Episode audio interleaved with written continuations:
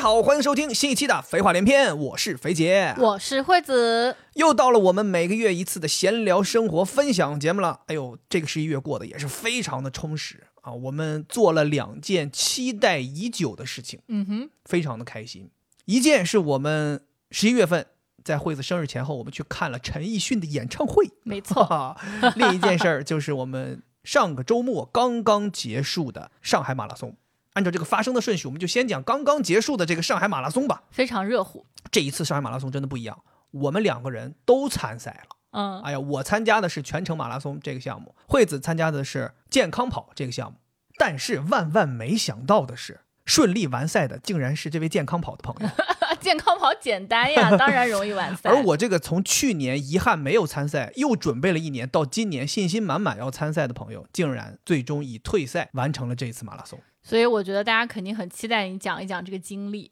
其实这一次在比赛之前，因为你发了好多微博，跟大家说说让大家在路上跟我加油，对，我们热心的听众在上海的，提前就说说，不管在哪儿，都等到杰哥啊，跟他招手，给他加油。还有一些也是参赛的朋友说要在赛道上找我，然后我当时也是对自己也挺有信心的，虽然信心没有去年那么足，因为我自己知道我今年被塞尔达耽误的个不轻啊啊，你可挺会找借口的， 必须这个锅这狠狠甩在他身上啊！我跟你讲，以后他在海拉鲁大大陆上跑，身上必须背个锅啊！所以我一开始在比赛临近之前，我是给自己做了充分的心理准备的，就是我自己千万不要奔着去年那个目标去了，因为知道自己肯定是不行了。所以我在比赛前给自己定了一个相对比较合理的目标，就是我能够保三三零，冲一冲三二零。是的当时是这么想的，也是按照这个情况去准备的。最后我就站上赛道了。站上赛道之前，我其实都心里都还好，都很有底，发枪就跑出去了，一切都像顺利的一样。但是有一说一啊，今年这个上马因为改成了一枪发枪，所以所有这参加全马的两万人是七点一鸣枪一起跑出去的。你别忘了我们也是 一起。你们在后边对不对？ 对，我记得你通过那个计时点的时候，起点拱门的时候是十二分钟，没错，我通过的时候是十一分钟，那我不就在你后面吗？相当于我是在全马这两万人最后边。嗯，真的，我存包的时候就遇到了一些困难，存完之后上了个洗手间，我就听到起点已经主持人在喊：“亲爱的朋友们，我们的发枪仪式现在开始。”我当时都懵了，我还没进场呢，我想说发枪了， 赶紧吧，然后就进去，进去都没怎么热身，脱了衣服就开始了。嗯，我二零年的时候不是参加过一次吗？对，二零年的时候，从外滩金牛广场出发，差不多跑到南京东路，人已经散开了。那个时候你想撩已经能撩得起来了。撩是什么意思？就是你能提速了，哦你已经不会需要躲人了。你的至少你直着跑，你挑一条线，在那个这么宽的马路上，你挑一条线，你直着跑，前面是不会有人你冲出去呗。，对，不会有人挡你的，你就能冲。今年别说到南京东路了，都跑到静安寺，都跑到恒隆广场了，你还是要蛇行走位躲人。嗯，这对于我们这些想要跑成绩、想要跑起速度来的，因为我如果要是跑三三零、三二零，我可能要在五分配速或者再快一点，四分四十、四分半这样的配速跑。你这样来回躲，你这个节奏你是非常难受的。我记得特别清楚，我跑到静安寺的寺庙门口，求了一个签，没有，扑通一下跪地上了，是吗？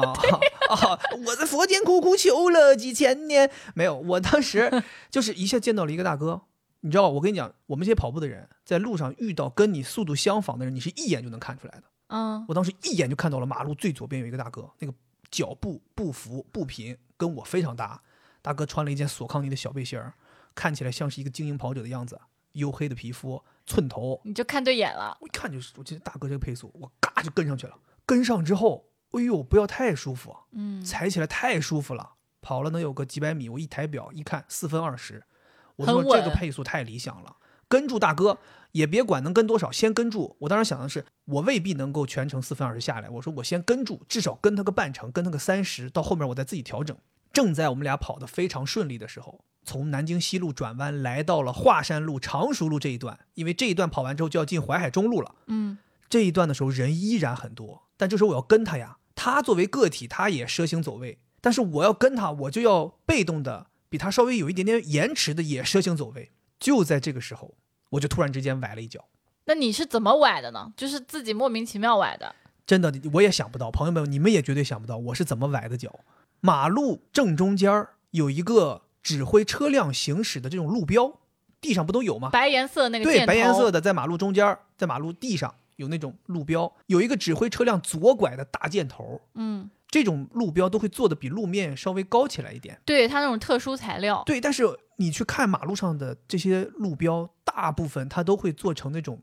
中间高、四周低，它会非常顺滑的一个弧形的跟马路、柏油路连接在一起。而且它还挺扁的，就不会很高啊。但我经过的这个路标，它就莫名其妙没有连接，它做的是个棱儿，还而且高起的特别多。我印象特别深刻，因为当时跑过去的时候，崴的那一瞬间，我低头了，那玩意儿真的特别高。我好巧不巧，我一脚踩在那个箭头尖儿的棱儿上，哦，当时一脚踩下去之后啊，我的脚踝向外侧拧了一下，然后膝盖往里扣了一下，嗯，因为我当时其实跑得挺快的，你想我跑得又快，步幅又挺大的，落地的时候上身正好在我的腿正上方，所以相当于整个的体重都被那个这条腿支撑着，一踩一拧，我那个时候一刹那感觉我的整个腿是个 S 型，哎，然后我又疼啊，这一下子我就发出了一声叫喊，我就说哎呦，然后但是我没停，我还在跟着那个四二零大哥往前跑，天哪，太然后坚强了。边跑出去，我就开始衡量，就是感受这个脚有没有问题。嗯，这个时候我就感觉到膝盖有点隐隐作痛，然后脚踝也有隐隐作痛。然后我当时就判断脚踝应该问题不大，因为脚踝如果问题大，你绝对不可能再跑了。踩不动了，对，但是我当时想，就是因为脚踝这样一拧，可能膝盖出了问题，哦、因为这都是联连动着的连着的，联动的。但到了淮海中路，你想不了那么多，就还在跟这个四二零的大哥。这个时候我又做了一个错误的决定，就是那个时候呃人呢、都是这样，我每次跑到这个位置，我都会产生这样的心态，就是觉得自己好像又行了。我把这个四二零大哥扔 了，我跟上了一个四幺五的大哥。你扭了脚之后反而要加速。，对我都不知道是怎么回事儿，我觉得是不是可能那个时候就想要骗自己，哦，就是你没事儿，自我你欺甚至骗还能再加速。然后我就跟了一个四幺五大哥，从淮海中路跑过去，跑到西藏路，往新天地去。嗯到了西藏路，我就发现这个四幺五大哥渐行渐远，我跟不上了。哦，他跑得快，对，跟不上之后呢，但是还行，我在新天地的地方又遇回了这个四二零大啊哥，，你我又跟上了四二零大哥。渣男又跟上三人大哥又跑了一段儿，后来大哥也是蛇形走位，后来大哥就走了。走了之后，我可能基本上稳定在四三零、四三五这样的配速自己跑， 那也还可以的。也还那行。这个时候腿是什么感觉？没有任何感觉。其实你哦跑的过程当中，你会有点儿就是肌肉什么都会有点儿麻了，就是你即便有疼痛，你可能有一段时期你也会过了那个劲儿了，哦，就跑。所以那段时间我自己都没意识，我也没觉得自己受伤，我就觉得哦，刚才扭了一下，呃，现在缓过来了，啊，对，就还在跑，一直跑到滨江，开始沿着江跑二十一公里的地方，我骤然的觉得不行了，整个腿特别难受，而且主要难受的是右腿，哦，换了一条腿难受。它那种难受有点夸张，就是一瞬间发不了力了，然后我马上就一下子停住了。然后我就赶紧赶紧靠边儿靠边儿，因为我怕后边的跑者撞到我，就赶紧靠边儿赶紧靠边儿。靠了边儿之后，我就回想，我觉得应该就是因为刚才崴了脚之后，左腿有点开始力不足，嗯，那你还要跑这个速度，相对而言，可能右腿就参与的更多，所以代右偿腿那种感觉。有点这种感觉，所以右腿可能就因为参与的过多，它过早的疲劳了。按理说，我不可能在二十一公里的位置出现这么严重的疲劳，因为我平常跑长距离也不止跑二十一公里，所以这个疼痛和这些东西来源让我觉得非常的害怕。嗯，但是那个时候我还没想过要退，我想说我稍微拉吧拉吧，我大不了就是慢一点儿，看看表，三三零还有戏。然后我就慢慢往前走，然后工作人员就问我说：“你行不行？”因为上马这个白金赛事，它的这个现场的安全的保护意识特别强，志愿者马上就上来了。我当时一靠边儿，志愿者马上就上来问我行不行， 拖走。上来一个锁喉就干倒了，你别跑了，你这肯定不行了。 没有，他倒是说你要么再往前或者往后都有收容站，他的意思让我去收容站、或者去医务站去做一点处给你理。判死刑了。我说没事儿没事儿没事儿，我说没事儿，我说我可以的，我说我有数，我就还往前走。这个时候是多少公里？这个时候我还不知道是多少公里，因为跑在那个公里中间，但是我往哦前走了可能个三五百米，我看到了半程的标志，哦，就是哦正好是半马的那个位置。天哪，那你相当于已经跑了十几公里了。我在七公里到八公里中间崴的脚，对然后跑到了半程，第一次停，对，就十几公里，拖着你的病腿。看到了半程的标志，我当时心想说，这才半程，我要是这个时候就停了，那肯定是完了，不行，得跑。我又颠儿颠儿又跑起来了，那这个时候你的右腿有点恢复了，相当有点于恢复了，跑走这五百米就有点恢复了。哦。然后颠儿颠儿又跑起来了，跑起来之后我看看表还能跑四分四十五，我想说那天就哪，按照四分四十这五是什么？呀？这身残志就按坚，四分四十五顶吧，我就往前跑。后来跑到了第一座桥，上桥滨江了。我就不敢跑了，因为我知道我自己现在这个情况，我想上桥还是稳一点，就走吧。结果这个时候我就发现挺严重的，就是上桥走就开始两条腿都疼得很厉害。嗯，然后这个时候我就觉得完了完了，这肯定是没办法坚持下去的。但当时我其实一抬表看了一下，我可能才两小时出头不到，那个位置可能是二十五公里、二十六公里不到的位置。我就我一看表，我想说，哎呀，我这才两个小时出头，我如果现在接接下来坚持走，我就算十分钟一公里，我也能在关门前走到。嗯我十二分钟一公里，我在关门前我也走到了。我说我要不要走呢？我就在这个桥往上桥和下桥的过程当中，我就在思考这思个问考题这。事儿，这个时候就慢慢慢慢就走到了桥的顶点，然后我就看着很多人借着这个惯性都在往下快跑，很快。我想说，那我也试试吧，借着惯性是不是能冲起来？嗯我又下去又跑，但是这个时候就彻底彻底完蛋了，嗯，下坡一跑，跑到坡底，整个人就站不动，都扶墙了，最后嗯天呐，两条啊腿一动不敢动。差点倒掉，这个时候我就看到了我的左手边有二十七公里的标志，二十七公里标志下边有个收容站，嗯然后我就慢慢慢慢横穿所有的跑者，到了跑道的最左边，进到了收容站。我那个时候就决定退赛了。当时你是怎么想的？就我其实从二十一公里第一次腿出现问题，回想起来是因为这个崴可能会影响到我，再到我慢慢坚持到二十七公里这个过程当中，其实我挺煎熬的，也想了特别多。一方面是因为我不相信我为什么会在这个位置出问题，第二个呢是心里很难过的是我在最难的这一段路啊，嗯是我训练期间走过最多的路段。就滨江这条路，我不知道在这两年训练当中，我都已经跑过多少次了。我无数次在这个路上来来回回的飞奔，我在这个路上自测半马成绩，我在这个路上跑间歇、跑强度、跑什么都跑过，包括我们第一个折返之前跑的是苗江路，这都是跑者们太熟悉的地方了。嗯，但我偏偏在这个位置倒下来了。我就是在滨江和苗江路的中间一个路口上倒下来了，然后我当时心里真的特别难过，我只能一瘸一拐地走过这个路段。但后来我经过了这么一段路之后，我其实相当于自己在跟自己对话了很长时间。嗯我权衡相当于对我中间有一段时间想埋怨，我想找人埋怨，我想怪一个人，我想甩锅，我觉得应该怪谁呢？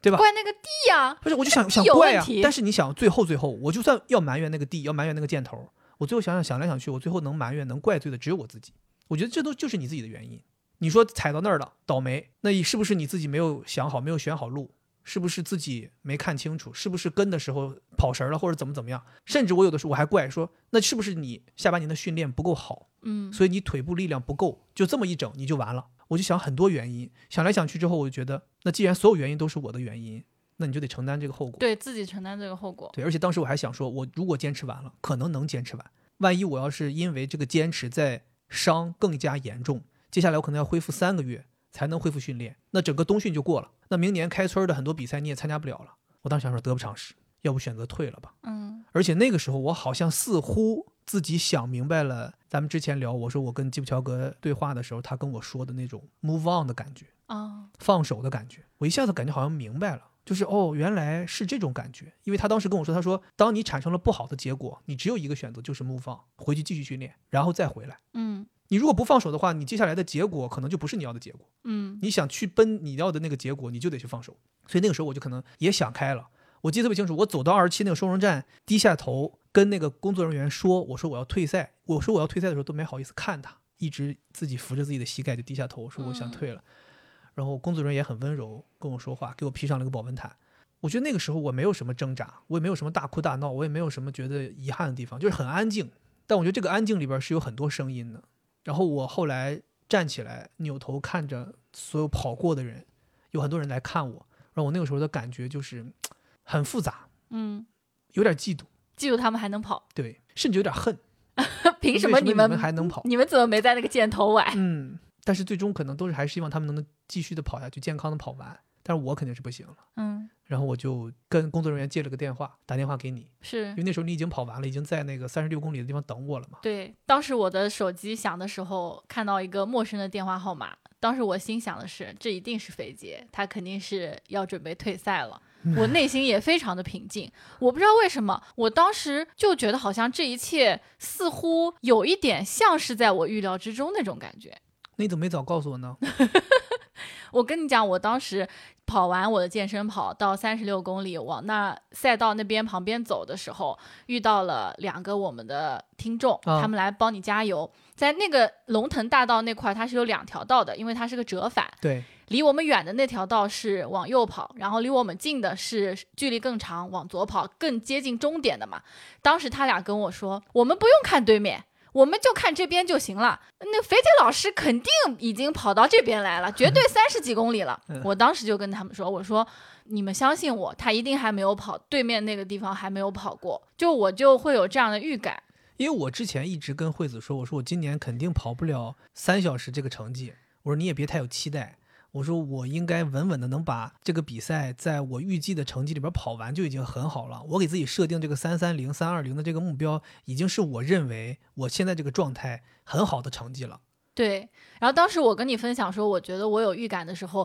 你就低下了头，然后自己默默说了一句说，确实就是你是我身边亲近的人，你是不是在这个状态？是不是有好好的训练？是不是有去节制自己的饮食，规律自己的生活？其实很容易就反映出来了。对我比赛结束之后，我们去了一个朋友的，他们经营的一个空间，他们办了一个跟上马有关的一个摄影展，我们一起去了，然后见到了很多一起跑步的好朋友。然后当时在二二年带着我训练的一个大哥，这一次跑了二五五，很好的成绩。去年上马他跑了二五九，就是去年就说嘛，我去年就说我如果能参加，我就是跟着他一起破三。嗯，然后这次又见到大哥了，大哥也跟我说，他就是上来之后也是有点跟我说，他说，哎，你看你今年是不是没练好啊？怎么怎么样？其实他心里都清楚。对，因为你没出现，跟他们一起去 练，这个人去年在每干个礼嘛拜三会跟他练一次，今年一次都没见。今年每个礼拜三都在家吃喜姐炸串，我跟你讲，今年都别说没跟他练了，嗯连跟他见都没见过。 然后就见了之后，我就挺不好意思，就是真的很像那种小老弟看着大哥了，然后哎，非常非常难过，很害很害臊，你知道吗？ 嗯，然后他说没事儿，说明年再来呗。他说明年我们再好好练，也安慰我。然后我自己跟他说，不怕你们笑话。我说我自己很清楚，练没练好，全世界都知道。嗯我说你看看去年的我，去年的我，惠子她妈妈说我是小老头儿，说我像农民工，那就是因为你天天在外边晒呀、黑呀、瘦啊，今年你们不知道，这皮肤又加上哎呦护我理这啊吹呀、吹弹可破，这是就是马拉松运动员的皮肤嘛。就是一个白白胖胖的，就是根本就不哦我是就跟那马个拉松的那个我运就动跟那员个的感大觉。哥说，我说你看我今年白了吧唧 的，我说也没个样儿，我说就没有训练痕迹，这能是这个结果？我说我自己也认了。对，所以我就觉得，一个是我预料到的你可能会出点问题，第二是我也预料到了你不会因为自己退赛非常的痛苦，也痛苦，我觉得还是痛苦。但是就是我觉得可能所有的痛苦都在二十一到二十七这中间，我就在赛道上都已经发泄完了。哦。那我看到你的时候，你已经很平静了。对我经过了这五六公里跑跑走走，疼痛我就慢慢缓过来了。嗯，对，但如果你在二十一看到我，我那个时候应该是特别特别难过的。那你觉得就是经历过这次退赛之后，你对于失败这个东西有没有一些新的看法？我觉得是好事儿，我是真真心觉得是好事儿，嗯因为不然的话，我整个这个跑步训练的事儿太顺利了。你想，我二零年在没有任何训练的情况下去跑了一次马拉松，四二零跑完的，这就很不错了。我个人觉得已经很真不的错真的了挺厉害的。然后二一年我开始想要系统训练，然后二一年也没有马拉松，然后训练了一年半，一直到二二年的十一月份能跑上马，去年的上马，当时如果真的能跑，就能，我觉得不能破三也是三零几，所以去年的水平已经是很好了。如果今年我真的又特别硬，也破三了，或者说我这个三二零、三三零也跑下来了，我可能会觉得，哎，自己好像还行。你会觉得对自己过度评价，我觉得这个好像就像是老天爷在告诉你，人是不可能不劳而获的，就是你一定要努力才有可能有成长和成绩。这也是运动的魅力和它让你着迷的地方。嗯，就是如果你一直是扶摇直上、步步高升，那这个运动可能很快你就觉得没意思了，你觉得太简单了。对于我来讲，我手拿把掐，对不对？但是正是因为你的运动生涯一定是起起伏伏、伏伏伏再起起嗯？嗯，这种情况，而且你还不断的坚信你有一天会突破自己，你有一天会再站起来，你有一天会跳得更高。这种情况你才着迷，因为你那个突破自己的那个时刻，像一个闪光点一样，它老在远处勾引着你。对，我会觉得你的这个马拉松生涯还是比较坎坷的，就除了第一次跑台行，后面就连续三年。就没有比赛，然后不能参赛和今年退赛，就感觉好像一直都在有很多打击的样子。应该没有别的幺蛾子了吧？在 啊，就轮也轮到 OK 了吧？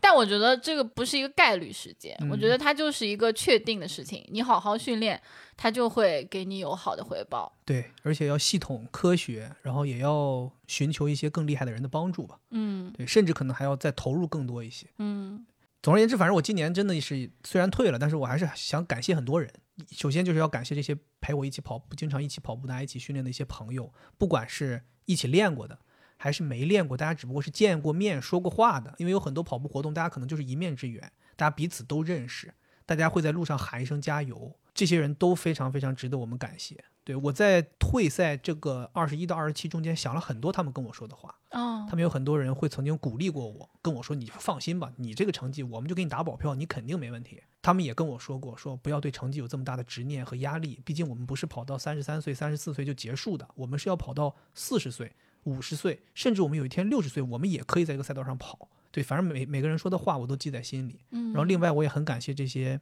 咱们的听众朋友或者认识我们的朋友会在路边给我们加油的。就像我跟毛书记说，我说有人给你加油，喊出你的名字，你就能多跑两公里。就这种力量是非常非常强的，对。然后也感谢这次的志愿者吧，志愿者们和这个救护人员，真的，我二十一公里遇到那个志愿者，真的给我特别多温暖。就是他真的就是立刻就过来了。然后我在二十七公里选择退赛的时候，那个赛道是折返点，我想要离开赛道，我要绕很远，我要从二十七走回到三十六。对，我才能很遇到远你很们。远，对，但是当时二十七和三十六正好是对折，我就跟他说，我说能不能直接过去？我说我不跑了，我说我想去找朋友。他说行，那你就小心一点，我帮你把这个隔离带拆开，你穿过去。所以我都很感激，包括哦，我们不知道怎么拿包，咱们还有一个听众，他正好在我存包的那个区域做志愿者，对他，还说：“他说放心吧，肯定能拿出来。他说你就来找我们，我们肯定能帮你想办法弄出来。”我都很感谢大家，所以我也很期待说赶快把这个伤养好，因为这个伤现在目前看不是特别严重，呃，脚也没有肿得很厉害，肌肉什么各方面疼痛现在都缓解了。然后我估计可能再有个一个礼拜、两个礼拜，应该可以就慢慢慢慢恢复低强度的训练了。然后我也想说，赶在这个冬天好好在冬训的时候把它练好，明年开春儿看看能不能跑个什么春天的马拉松吧，把状态恢复恢复。整个的目标可能还是为了再冲一次上马，我还是对上马有执念的，因为我的第一次就在上马，然后第一次退赛也在上马，所以就更让我想说，第三次还想要再挑战一下这个第一次比赛加油是不是也在上马？就去对年你对去对加对，油第，一次跑，第一次加油，第一次退赛都在上马。我其实这一次上马的经历也非常丰富。就以前吧，每次你跑步有这种比赛，我都是去当你的独家志愿者， OK，就帮你拍拍视频四呀、补啊，包括存包存在我这儿，反正我就是一个陪你的这样一个角色嘛。但是今年我是自己也有幸参与了，虽然参与的只是健身跑小小的一段，但是整个起跑的过程，包括我的这个这一小段路程，其实也是全马的一部分嘛，所以我觉得体验也非常丰富。跟你的这个退赛形成了一个反差，因为我是完赛的， 我跟你讲，我不知道我们是可以拿到跟全马一样的那个奖牌的，只不过你们上面写的是“健康跑”三个字而已，但对，奖牌设计是一模一样的。一模一样，沉甸甸的。 我是到结束我才知道有的，就我去领完赛包，我本来以为只是给我们发个牛奶什么的，结果他还会发一个盒子，里面有一个奖牌，很重的。我不知道大家听没听过我之前讲越野跑那次，就是我越野跑没完赛。但是我就非常有执念，想要拿那个奖牌，我是去工作人员那边求情拿过来的。但这次是我自己真实的完赛，挣回来的，对，而且那个奖牌比那个越野跑那个还要 沉，就我怎么就你啊现在这个东西是说按这称斤吗？将来要卖吗？要当时我发给六爷姑娘，六爷姑娘还问我说：“快告诉我这什么材质的嗯？”就她不懂，她不知道有这么多人，她以为这东西很贵重。我说：“不是，不是，它就是一个普通金属的。”然后她就告诉我说：“但是在你心目中一定分量很重。”我说：“是的。”我真的特别特别开心。我们当时打出租车去终点，帮我去领我那个存的包的时候，我们在车上，那个司机也是，他对上马特别感兴趣，问了我们好多问题，我还说说自己也要想报名。然后后来下车前，他突然间提出一个要求，他说：“嗯，能不能让我拍一下你们这个奖牌啊？”哦， 对，然后我们说可以啊，没问题，我们把奖牌给他。他说：“哎，我在开车不方便。”他说：“这样，你拿我手机，你们帮我拍，你帮我拍，对，帮我拍，帮我拍一个那个奖牌，我跟留个纪念。”然后我说：“行。”然后给他拍了一个，还对挺开心的。 对，我觉得就是司机的这个动作也让我觉得自己完成了一件特别有意义的事情。然后这个结束吧，拿到奖牌很开心，但对我来说，我觉得起跑的过程是我最快乐的时候，因为所有的马拉松运动员都在同一个地方起跑，就那些外国什么特邀、什么精英选手也全都跟我们是在一起的，只不过他们靠前一点。 都在上海起跑呗。 没有人在南通起跑。然后这些人就乌泱泱的集合在了这个中山东一路，是不是那条路叫？就是外滩的那条万国建筑群前面嘛。对我就会觉得自己参与了一件非常非常振奋人心的事事情，对呀、那什么时候你能见到三万八千人站在一条马路上？而且我们在那儿等待的时间是很长的，这个时间正好是上海。从天微微亮到彻底亮的过程，你就能看到这个外滩的建筑群的这个外墙被阳光照射的样子，非常的漂亮。然后所有围绕着的你的人都形形色色，但他们脸上全都是挂着那种很兴奋的笑容。我就很喜欢这种被人包围的感觉。而且我们所有人要做的事情是同一件，就你当时心里面想的是，哇塞，我们要一起从这儿跑。跑六公里，所有人在一起，那种感觉就是很奇妙，很奇妙。你心里面就会知道，一定是比我在小区里面跑那个要快的，因为我们是一起往前跑，而且那些人形形色色，特别好玩儿。我记得当时在我旁边有两个大爷，嗯，大概应该是有六七十岁，他们俩就在很惬意的聊自己的鞋子。然后其中一个老头穿了一双橘红色的耐克鞋，他就想跟旁边那个老头炫耀说：“哎呀，现在这个跑鞋就是舒服，我这双鞋五百多块呢， 嗯，哎呦，哎呦，就特别挺挺挺贵的，挺贵的。，对，接着后面那个老头儿就不动声色地说：“啊，那我这双好像是一千三，啊，不对不对不对不对不对，一千四一千四一千四百多。这暴击啊！”我嗯，给前面大爷五百块大爷报报完了啊！ 但我觉得五百块那个大爷就他不懂鞋，连我这种人我都看出来后面那双耐克比他那双要高级很多。哦，然后前面那个大爷就不讲话了，有点不太开心的样子。但那后谁被暴击了能开但心呢？是后面他又报复了一下这个大爷，就是马上要开始的时候，大家可能会把之前保暖的衣服给脱掉，但我们健身跑是没有存衣的，嗯所以大爷就把衣服脱掉之后直接交给了志愿者，志愿者就很为难，说我们不能保存衣物，然后这个大爷就说哦我不要了，哦哟，怪不得人家买一千四的鞋 呢。然后前面那个五百块的大爷说。他有钱人，他有钱人，就是那种有点上海口音的那种。哦，有点酸了呗，大爷。啊对，对我当时都笑死那了。五百块大爷把那衣服拿捡拿着穿着跑呗。对，然后当时 反正就他俩特别逗。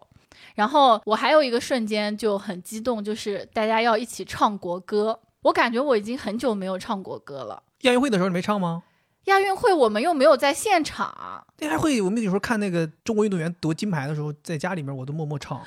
那不一样。啊哦当时是有三万八千人一起站在那里唱，我不知道，我就唱国歌的时候，我都感觉有点哽咽了，就嗯觉得很激动，就所有人都在这里唱这个东西，就很振奋人心嘛。那你起跑遇到这么多事儿，你跑步过程当中有什么感受？累不累？对我来讲，六公里其实挺累的，你最后是什么配速来着？我是七分零八，比我跑步之前练要快，当时应该要接近八分，哦，但是我是有预设的，我觉得跟着大家跑，我一定可以跑得更快一点。所以你而也有这个策略，选择跟一个人跑。对，因为这是你告诉我的。嗯，你说，当起跑之后，你看一个差不多跟你差不多速度的人，你就跟上他跑吧。我当时就觉得我不敢跟女生跑，因为我觉得我比一般性的女生要慢很多，我嗯不能随便跟一个女生。当时我就受了六七十岁大爷的启发，我觉得这种大爷我应该能跟上。 年龄大一点的，所以我刚跑过起点没多久，我就看到了一个戴着个帽子，然后头圆圆的，耳朵大大的那个大爷，我就觉得，哎，这个人背影怎么看着有点像我老公？老了之后，我觉得他应该就是这样。 我当时给内心打气，我就说我就跟着他，而且我跑到两三公里的时候，我自己内心还是觉得可以的，跟着他还是挺轻松的。但是跑到四五公里的时候，我已经有点吃力了。当时我就告诉自己，你一定要跟住这个像肥杰的大爷。难道说你要被他远远甩到你身后吗？你的意思是你觉得等到六七十岁的时候，他就会比你厉害很多吗？我当时就真的这么告诉自己，那就感觉大姐，啊我我六七十岁的时候，你也六七十岁啊，怎么你还是三十多岁跟着我跑啊？ 当时反正我就是这么给自己心理暗示所的。以你这是时间时间静止数呗。我我就觉得我必须要跟上这个 大爷，哦如果我不跟上他的话，就意味着我们的婚姻可能之后会出现什么问题我。天哪，我们以婚姻为力量来跟呐，我经常这样子强迫自己那做早一些知事让情。大爷报全马了。但最牛的是，有一段时间中间我损失了这个大爷，你怎么损失？什么叫损失？他怎么你就揍大他爷了不见了。啊？不见的原因是因为你肯定也遇到了，就刚起跑没多久，中间有一次从四车道变成两车道那个地方有一哦个弯儿，就是在那个人广来福士那附近。对，然后那个弯儿呢，为什么会这样？是因为在那个弯儿的有一块草坪上面有几个美女在跳舞，然后大爷 呢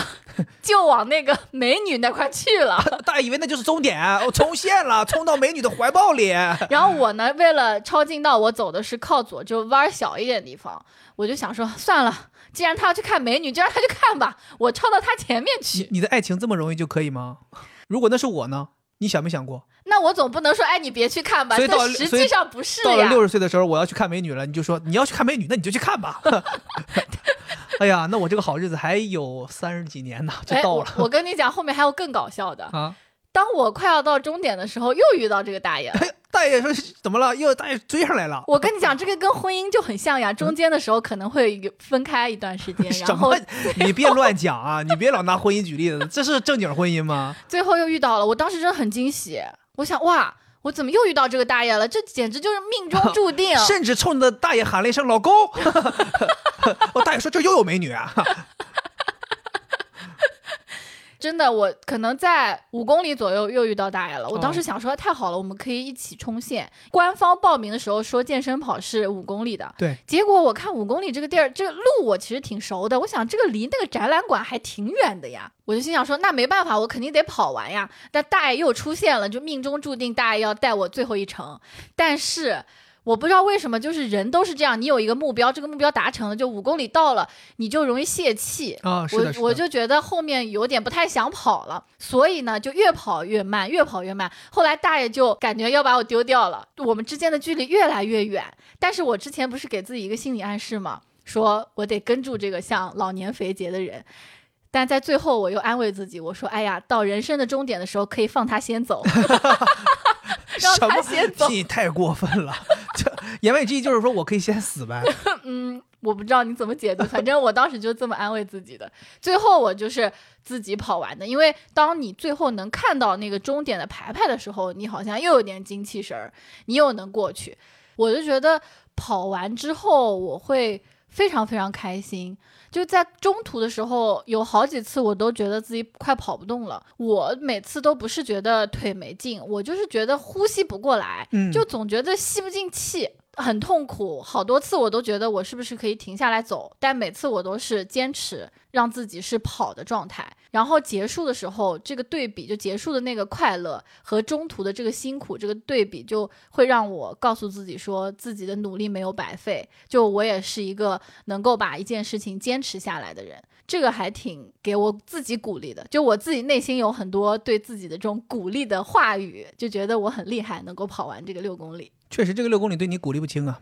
毕竟第二天就开始跟我说说，你觉得我能不能试一试马拉松呢？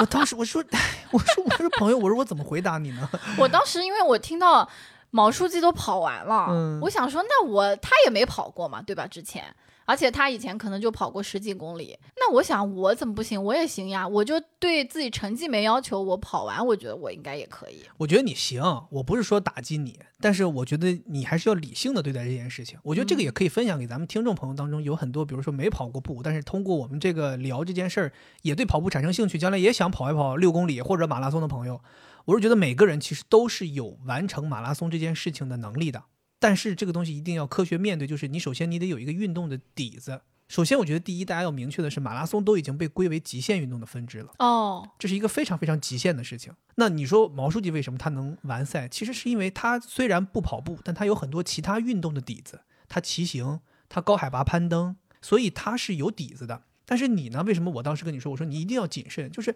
你是从天天躺，然后一下就要跑马拉松，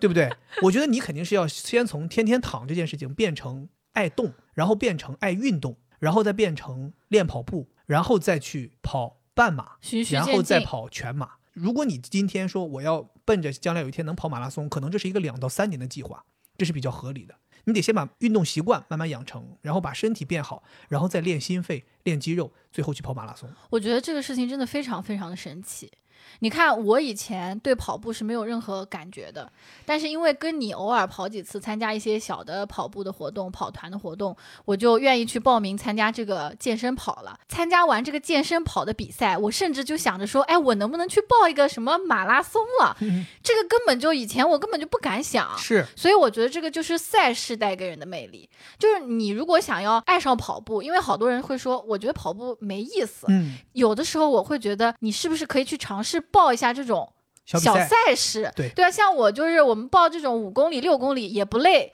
但是那个氛围真的很好，就好多人一起，那个感觉真的就你会体会到什么叫生命在于运动。对，而且很多人其实跑这些比赛真的不是为了追求成绩，他对就是为了把它当成一个一年一度的大的嘉年华，我来玩儿。天气也很好，对啊，而且你看，你当时跑宁海也是，咱们跑完之后，你今年就一直催着我说宁海咱还去啊，你什么时候报名啊？我说不去了吧，哎呀不去呀、去，哎呀玩一玩嘛，你跑个短一点的嘛，就是你看你就产生兴趣了，其实就是这样的兴趣。你看，如果你每年都跑一次越野跑，每年都跑一次马拉松，每年都跑一次健康跑。你就可能就养成了一个习惯，可能慢慢慢慢，你后来就想说，哎，我是不是应该系统训练一下？然后再可能过了一两年，你就真的站上全马的赛道了。而且我是觉得，你即使只喜欢参加这种小比赛，偶尔玩一玩也很有意思。我就会觉得，你参加一点这种略带困难和挑战的事情，对人是一下子像强心剂一样。嗯因为前段时间我每天早上起来，我总觉得。好像一天也没有什么想干的事情，连饭都想不出来吃啥。我不是老跟你说吗？我说，哎呀，我今天不想吃午饭了。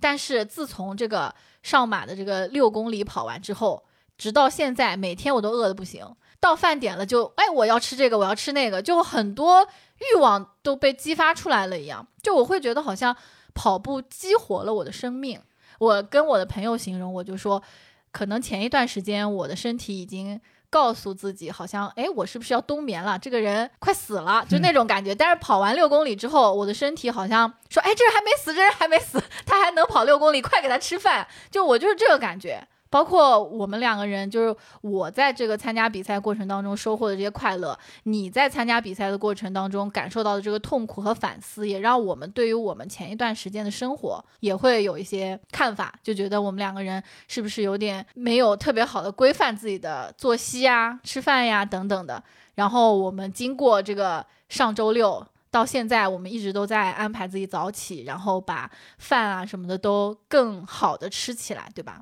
所以我就觉得这种赛事真的很值得参加。我甚至可以说，希望我们听到的朋友们，如果你的城市有这种赛事，不用参加就是这种全程的，你就去参加这种短的，你玩一下，真的特别有意思。对，那这个事儿就是上马的事儿，然后另外一件事儿就是我们刚才提的，我们去看陈奕迅的演唱会。哇，哦这个也是一个很厉害的事情这件事儿真的是算是我二零二三年最开心的一件事儿，哦。因为如果要是说上马完赛了，可能上马会超越他，但是因为上马退赛了， 所以这件事情就毫无悬念的获得了第一。陈奕迅说：“谢谢你啊哦哎，呦，嗯呐、必须要给他这份爱。哎呀，嗯真的是太开心了！我还记得咱们不是第一次抢票，大家也都听过我们以前的分享，惠子组织了一个抢票小分队，然后最后以失败而告终，我们略显失望啊，甚至觉得说可能今年就没机会了。对啊，就觉得那没抢到，后面肯定也这么难抢啊，怎对么可能抢得到？然后呢，这件事情就后来就在我们脑海当中就彻底抛掉了。我真的也是彻底对，抛彻底掉抛掉。我但是我记得有一天我在外边出差，正在那儿忙工作的事儿呢，惠子轻描淡写在我们聊天的间隙插入了一句话，说。哦，对了，我抢到了陈奕迅的演唱会门票，然后他又接着说别的事儿。我说你没有骗我吧？ 不敢相我说信真的吗？就是我连续叹号。惠子说对，就是随便一抢就抢到了两张。确实是这样，我也是在工作间隙，他每次放票都是十三点零八分，哦，我十三点才结束一个咨询，接着我要坐地铁到别的地方去。零七分的时候，我正走在地铁的通道里面，突然脑子里面就蹦出来一个想法，说：“哎，今天好像是二次开票。”按照我往常，如果我非常渴望抢到这个票，我就会非常紧张，手忙脚乱，嗯估计十分儿手机还没打开。 但是那天我就知道，我觉得我肯定抢不到，我就随便参与一下吧。嗯就非常轻松的打开，找到小程序点进去，也是点了几次，但是在大概某一次它就跳出来让我支付了。哦，当时我都没有什么特别的感觉。竟然最终抢票成功，是在一个网络环境如此不好的地方。地铁，对 啊，对呀、所以朋友们，这个事儿真的是看缘分。而且没有任何提前的准备，嗯就突然想到，只有一分钟，都不到一分钟的时间，然后就抢到了。真的很幸运，然后我们才这样得以去看这个陈奕迅演唱会。我记得我们在看之前，我们是十一月十三号礼拜一那一场，我们在看之前，我还跟惠子说，我说明天就要看了。我到现在都觉得这事儿不是真的，你能不能给我看看你有票吗？ 你确定有票吗？不，别骗我啊！我别到时候到了现场之后进不去。我说怎么怎么样？他说有票有票，他说你看都出了，都有位置了。我说哦，OK，放心放心。真的在我眼里真太不真实了。嗯，尤其是今年，你要说其他几年，你说抢到演唱会门票，我还不会这样。今年演唱会门多难抢啊！真的太难了。哦，今年是我第三次看陈奕迅的演唱会，人什生么中今第三次，哦哦，我以为今年第三次 了。前两次都偷摸的带别的小姑娘去的， 就人生第三次。嗯，对，第一次看应该是一零年。我现在回头想一想，我还能记起来我当年第一次、第二次看这个演唱会的时候的那个感觉。我觉得第一次是最印象深刻、最难忘的，因为我是零九年才喜欢上陈奕迅，听说他在北京办演唱会，当时是在工体的体育馆，我必买啊，必看呐、我当时对他就是那种爱到，就是我每天回去也不看什么电影，也不刷什么校内，每天就是翻看他的演唱会视频、录像，每一首歌都要学，耳机天天听，脑残粉已经那时候已经不行，那时候已经就是全身都中陈奕迅毒。 所以后来我就说想买这个票，但是你知道我那个时候一个月生活费是一千块钱，嗯，我买那张门票挑的是八百四十块钱，那就是超过半个月的生活费。这用你算 吗？啊，你为什么老是在做一些这种非常没有意义的数学题？ 但是我那个时候没有钱了，啊？为什么？就是没有，就是给你前女友花完了呗？不是不是那时候已经跟他分手了。哦，但那时候好像不知道为什么拿不出钱，反正就当时拿不出钱。然后我就有朋友，当时正好认识的一个学姐的男朋友，我们当时玩的很好，他已经去工作了，所以他是有工资的，他可能相对稍微富裕一些。大家说要一起看，但我说我说我拿不出钱，我说我你就去问人家大哥哥， 早知道有这招，我当时别说陈奕迅演唱会了，我这工体都买下来了。 大家就说嘛，然后我就有点为难，我说我可能拿不出钱，因为马上要买票了，不是我没有钱，我是在买票这个时间点拿不出钱。然后那个朋友他对我特别特别好，他特别喜欢我，他就说，他说你不用担心，他说我给你买，我先给你买了，你什么时候有钱什么时候给我，哇，他就夸就给我把票买了。这么铁吗？铁而子且当时我是说，我可能拿不出钱，我都犹豫要不要看。他说你不用犹豫，他说你这么喜欢你就看，他说我就陪你看，咱们就一起看。他说我就给你票买，他说你想都别想，我现在把票买了，你明年有钱给我也没问题。哇，然后我当时觉得特别暖心，然后我就买了，买了就去看了。我还记得特别清楚，我看的是北京的最后一场，特别激动，我的妈，特别激动。能看见陈奕迅脸吗？那个体育馆其实场地非常小，能坐的人也非常少，所以其实离得很近。对对，当哎年呦八百多，那个感觉真不错，但是唯有点小遗憾，就是那个年头在北京的演唱会，因为咱们看的两场都是在北京嘛，嗯，其实粤语歌唱的非常非常少，哦，尤其是第一年那个，基本上全部都是国语歌，然后我就有点小失望，我就老想听他唱浮夸，老想听他唱浮夸。然后我那个朋友也知道我这个心意，他说你放心，他说安可，我绝对给你把浮夸喊出来，因为那个朋友 这么是一厉个害特别高大、特别壮的一个男生，嗯他说你就放心，他说我就让陈奕迅最后羞涩到给你唱浮夸，绝对给你喊出来。结果最后演唱结束，全场竟然鸦雀无声，没有人喊安可。啊，然后我这个朋友当时慌了，我这个朋友就开始说说怎么没有人喊安可呀？然后有些人就开始退场，然后我这个朋友就特别大声的跟所有人说说你们不喊安可，他有可能就不出来唱了。我现在想想，回头想想也对，你想一个歌手，他的正规演出结束，他回到后台，外边连个动静都没有，没人喊你出来再唱，那我为什么要舔着个脸出来再唱呢？嗯嗯嗯，那我就索性结束有得点了。自作多情，，对，没有人喊，我我当时也慌了，然后就我们两个人在那喊，真的就是杯水车薪。所以最后没有安可。最后没有安可，天呐，你知道吗？所有人就开始退场。好遗憾。我巨失望。我站在那个位置，我一直站到什么时候？我一直站到最后舞台都拆了一半了，哦因为是最后一场，啊，舞台都拆了一半了。然后我特别特别的失落。然后我那朋友一直安慰我，他说没事儿，他说咱那个再明有年机会再来，来再看，没事儿。嗯很难过就走了。对，所以后来第二次再有机会，陈奕迅又在北京看，我当时就决定说，正好咱俩已经在一起了嘛，我说咱俩一起看。对，对那是我看的第一场演唱会，哦，那是你看第一场演唱会， 是的，但是我已经完全忘记了，一丝丝记忆都没有。我记得他好像唱了那个《因为爱情》什么之类的。对，那个时候好像是悲刚伤刚悲他在那个春晚唱完这个歌， 嗯所以他在演唱会上经常唱这个歌。嗯，那一次我挺聪明的，钱也不够，然后回家跟我爸妈就是那种粘叨，你知道吗？我不知道咱们听众有没有这孩子，或者是这一招啊，就是你想要一个东西，明明这东西你知道爸妈可能也不会给你买，或者你本来想自己买，然后你就去边上说，你说哎，想看这 个。哎，太贵了，太我贵也了，是太这贵了，也不也不用看。其实太贵了，嗯哎，太贵了，不花这个钱了。哎，算了算了，哎，但是就是想跟女朋友一起看。哎，算了算了，还是算了，还是算了，自己在这儿粘叨，你知道吗？就自己在我爸妈身边粘叨。后来我妈就看出，我妈说，我妈就跟我妈说你别这样了啊！我妈说你真挺难看的。我妈说到底有什么事儿来说清楚。我说有个什么什么演唱会，我说怎么怎么样，我还跟人家描述，跟我妈描述，我说我多喜欢喜欢这个人啊！我说你听听他的歌啊，给他放。我妈说你不用放，我妈说多少钱说话就行了啊。 我说八百五，其实挺良心的。你看一零年看八百四，咱俩看八百五，嗯，当时我妈也很讲究，我妈说知道有女朋友，我妈说那你不得带女朋友一起看吗？我妈说嗯那就女孩的票钱就咱出吧，然后我妈就给我转了，不给我出出，我根，本就不去看。 这谁呀、陈奕迅，我才不看 呢。然后我妈就给我转钱，然后我就开开心心的就买 了，嗯买完之后就挺高兴，就可以带你去看。第二次也是一样，就是国语歌居多，粤语歌少，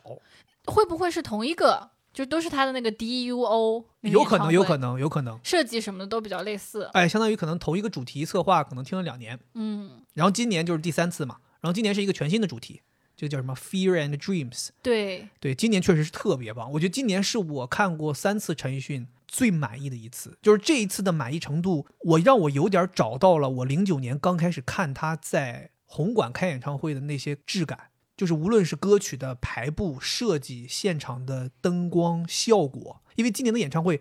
没去过的朋友，我们可以给大家描述一下，它有一个特别有特点的，就是它的演唱会背景是一大片屏幕，嗯三大块交错的屏幕，所以相当于陈奕迅在这里唱歌的整个过程背后是有配套视频的。它有，比如说无论是动漫还是一些特效，它始终在给你播放一些背景。配套的一些东西。对，因为以前的很多演唱会基本上就是摄像头摄的这个歌手的脸嘛，或者是那种就是夜店风，后面是那种花儿，对这，种反正就是不会是有一个有主题的视频，因为他的这些视频都是配套他的当下唱的这首歌，是你能看到内容的。嗯，所以相当于你是一个视听双体验，就它不仅仅是听这个人唱歌了，不光是有现场的音乐了，你还有一些视频内容。所以在看的时候，你会很代入，你甚至会能够理解这句歌词他想讲的是什么。对，它会有一些那种观点的传达。哎，对，陈奕迅自己也说了，他说他其实做这件事情是很希望表达一些东西的，因为他随着年龄的增长，越来越心系全人类，心系地球，他会觉得我们人类可能做了太多的事情，让我们的地球变得怎么怎么样。他希望通过他的这个 Fear and Dreams 这个主题和他的歌曲排布，能够表达出来。他希望整个世界的环境和生态变得越来越好，等等之类的。而且当时陈奕迅最后还跟我们说说，你们知道吗？说我后边这个屏幕，我也是刚知道。他说，他说这个屏幕是十二 K 的，他说你都不知道这个屏幕花了我多少钱。 肯定很多钱，对，然后所以我后来才知道说，哇，为什么你看的时候那感觉这么好？十二 K 的屏幕啊， 你高清在哪儿能见到这屏？咱们可能我这辈子应该是第一次见到十二 K 的屏幕，那效果真的特别好。然后场馆又选在梅奔，上海的梅赛德斯奔驰中心，音响效果也特别好。真的很棒很棒。我觉得这就是差不多上海的顶级演唱会的现场，真的太顶了。而且他这个唱跳结合，还跟中间跟你聊天聊半天， 拿出很长时间来跟大家互动。是对，我觉得他这个排布挺好的，就是他也没有说每唱一首歌，他都要跟你互动一下什么的，去拖延那个时间。他很神奇的是，就在间奏或者就是尾巴那个音乐的时候，他就下去换衣服了，升上来就又继续开始唱。就我觉得每一首歌之间基本没有喘息，对他真的这个让我觉得特别感动，对，就是他的歌曲与歌曲之间没有给自己留什么休息、喘一口气的时间。嗯，他基本上就在这个位置唱完这最后一句，灯光一黑，你就能看到他一个小黑影，呜呜跑到另外一个升降台上，马上唱下一首，一首一首接得特别紧。所以这一场演唱会应该给我们带来了非常多的歌曲，是的。这个是一个歌迷非常非常开心的。很推荐大家去看这场演唱会。我觉得不管你是不是他的听众，都挺适合去看一下，因为我会觉得这是一种很全新的那种内容的表达。嗯，就音乐结合着视频，结合着他舞台的一些表演，他不仅仅是去听他唱歌，还是去像看电影那种感觉。像场大秀一样，对不对？对，而且它有一个设计很厉害，就它叫 Fear and Dreams 嘛。Fear 就是前半部分，基本上都是那些展现，比如说地球现在污染很严重啊，或者是有饥荒呀，就是它的那些歌曲都是有一点点丧或者悲情的。对然后整个屏幕也是灰色或者黄色，类似于这种感觉的。同时，我记得有一个设计，就是整个大屏幕上有一个心跳的那个波动，最后哔，就是好像。死了，嗯就最后是一个非常丧的结束。现场还有个病床呢，有个人一直挣扎挣扎，从他面前最后挣扎到那个病床上，最后死掉了。对，就滴，但是很快它就会有新的心脏复苏，嗯，就动动动，然后那个线又开始有起伏，相当于是一个新生的感觉。然后它的 dreams 就第二部分开始，然后第二部分可能很多都是给你一些力量的，鼓励你的。我就觉得，哎呀，这个设计让我觉得很好。然后另外我还有一个自己听了三次陈奕迅，这一次我觉得跟前两次也有一个非常大的变化，就我发现当我对这个人爱的越来越深，爱的越来越时间长之后，我也变了，就是我也不愿意在现场跟着他一起唱歌，嗯，我就很想静静的就坐在这儿听，而且我都也不想让他跳，我怕他累，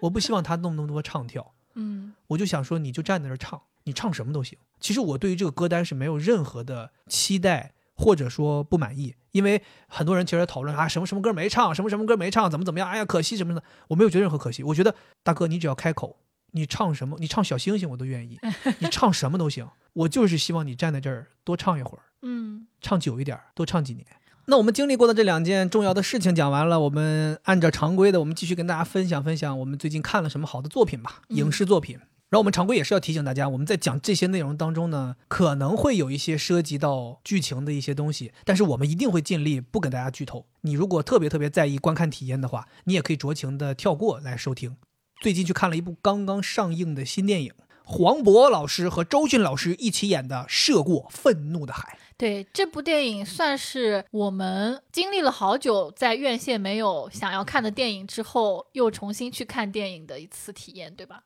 是你提的，你要不提，我也不会想要去看这部电影。后来是惠子跟我说，她说这电影好像挺好的，咱们去看看吧。而且正好我们当时跑完马拉松要休息，那天也没啥事儿。再加上我是挺喜欢这个电影的名字的，哦我觉得这个“涉过愤怒的海”它的这个名字标题，我觉得起得很漂亮，所以我也就决定说 OK，那就去看看。再加上黄渤，对吧？ 哈哈，我非常喜欢他。 什么叫做名字很漂亮，这还用解释吗？这不有这诗这意对，就这几个字儿，我就觉得很很好听啊。哦对吧我当时是被网上有一个人说的话种草的，他说这是他认为黄渤演技最好的一部电影，哦，一下子就击中我了，因为本身黄渤就是演技很好的一个人了。我想嗯什么叫他演技最好的电影？如果让我来评黄渤演技最好的电影，我依然要投给《疯狂的石头》。 道格，哈哈哈板着路啊，拍子的，哈，那是不同的感觉。嗯，因为这部可能他需要演很多情绪嘛，所以大家夸奖他的演技，我觉得也是实至名归。我觉得真的演得好，都不仅仅是黄渤老师演得好，我觉得全员演的都很好。对，我觉真得的，这部电影真的很厉害，这部周迅电影演我得在看的时候太就好不断的发出赞叹。剧情方面我们就不跟大家讲了，大家可以自己去看。我们来讲一讲，就是我赞叹的点啊。第一个我赞叹，我觉得这部电影的运镜太棒了，哇！这部电影首先讲的是一个复仇故事，渲染这个人物的情绪，他用很多大的特写镜头突然拉近，特殊视角不断的去渲染人物的愤怒、悲伤、痛苦、纠结，甚至遇到一些反转的时候的那种冲击，它都是用镜头去给你渲染的。哇，那些镜头的运用，时不时的从底下拍，时不时的从上边拍，时不时的怼到脸上，时不时的给你来个大侧边，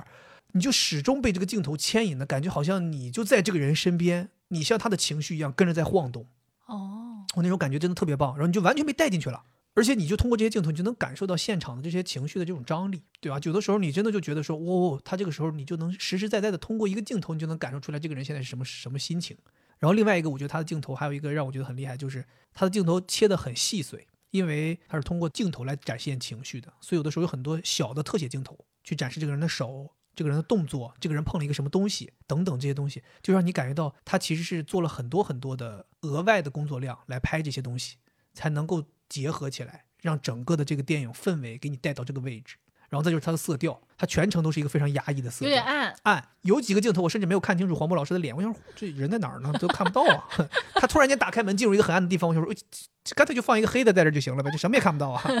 就是很暗很暗，因为他要渲染这个复仇的感觉，嗯，渲染一个父亲内心的愤怒，他就用的都是暗色调。哎，这个也是让你就是很代入。我觉得影视的色调很重要，嗯，所以我觉得这部电影就是把情绪渲染的很好，而且这部电影从头到尾就没亮过。对，因为他讲的是暴风雨来临之前的一个事儿嘛，，对，很压抑嘛。一直都是肯定没有阳光，对，我的感受是啥？我挺推荐这部电影，而且我自己个人非常喜欢。但是我觉得大家要酌情处理，就可能你不会喜欢这部电影。他那个电影宣传上面就写的。十八岁以下就别去看了。他说十八岁以下谨慎观看，对对，所以其实大家能理解，很少有电影会写这种东西。它的整个画面是有暴力的成分在里面的，嗯，然后它的故事其实也是比较凄惨、对。压抑。其实大家想一想，国内这几年其实没怎么拍真正意义上的以复仇为主题的电影，相对在国内的这个市场也是比较罕见的。对这个故事，我觉得能搬上荧幕还是挺意外的。故事肯定是挺意外的，另外就是我说的，就是他把一些暴力血腥的东西也搬上了荧幕。嗯怎么说吧，我觉得过程当中有一些情节你会觉得挺爽的、挺刺激的、嗯挺解恨的，嗯。就是这种感觉，其实在以往的国产电影里面是蛮少见的。而且它不仅仅是一个复仇的电影，它还是带点悬疑的。有有有，因为在你一开始的时候，你就觉得他想要报复的这个人，他不一定是对的，嗯，对吧？对然后你一直会带入去思考，说到底这是怎么发生的这件事情。我甚至一开始就认为铁定不是这个人，嗯，就是铁定他没干，但是嗯我就很想知道究竟是谁干的。是嗯，而且这部电影对我来说有特殊的意义，就是它其实围绕的是精神心理相关的。就是我们同行都在说这部电影我们必须要去看，因为这里面就是全员疯批， 没有一个没问题的，都是非常极端的心理问题。然后你想，就这些人就演绎这些人，你就会觉得我的天呐。当然，这部电影我觉得也算是叫什么毁誉参半，是，就有好多人说他无法代入，是因为确实这里面的情节和人的心理都相对极端，嗯，所以正常人都代入不进去。其实我也没有代入进去，我更多的是一直做一个旁观者，在猜测他的结局会是什么样子，嗯以及我一直在看这些人的症状，然后想想，嗯，这个人可能是边缘型人格障碍，这个人可能是双向 情感障碍，就我一直在看这些人这个人是找我怎么咨回询事儿是六百一个小时，这个人找我咨询得是八 百，啊，这个人就更贵了。哦，这个人不接，嗯这个太危险了。那这里面的应该没有一个可以接的，都太危险了。对，反正看的时候你会带入一些自己专业的视角，你会去分析说，呃，这个人他人格是怎么形成的，等等的。反正我觉得喜欢悬疑，然后喜欢探究人性的朋友们，一定要去看这部电影。 但我跟你不一样，我代入了。你怎么你怎么带入的？哎呦，我觉得我代入有几个原因。嗯首先，第一个原因是我觉得我跟黄渤这个角色的性格可能有点像，嗯，就我是那种如果真的要是发生这种事儿，我是真的要豁出命要去干了。嗯就是有点这种感觉，所以我可能能理解他的一些做法。就像他说的，就是我就是不要警察处理，我就是要自己处理这个事儿，我就是要我豁出命了，我完弄完之后我也进去，就这种感觉。第二个就是我带入的就是他们所发生这件事情的场景嗯是我老家，哦、拍摄的地方是拍摄的地大方连至少有一部分取景吧是在大连，究竟是不是完全在大连呢？但它有一部分取景是在大连，包括他们那个剧里的设计，那个车牌号都是连璧，对对，就是跟大连其实是很像，大连是辽币嘛。然后我甚至看到了很多我熟悉的街道、熟悉对的场地 你，说这是我二姑家楼下，啊、对，就看到亲戚家小区，对，都能嗯看到。另外就是他们说话，他们说的其实就是有点介于大连话、山东话、青岛话这中间儿，就是有点胶东话那种感嗯觉。真的就是我们那边人情绪到了一定程度之后会说的，然后你就能感觉到，嗯，确实很像。我遇到这个事儿之后，我也会脱口而出这句话，哦，所以所以我会稍微有点代入，包括像然后他们那些渔民一开始一开头，所以我觉得让我能带入就是一开头，啊，它就是一种山东和大连附近的这个渔民文化，一下子就把我带进哇，来。真的，我觉得你说的这个让我感受到那句话，就是一千个观众有一千个哈姆雷特，嗯，就是你是生活在那儿的，所以你一下就能代入。对我来讲，我就觉得很新鲜，哎，这什么？这是什么？ 就是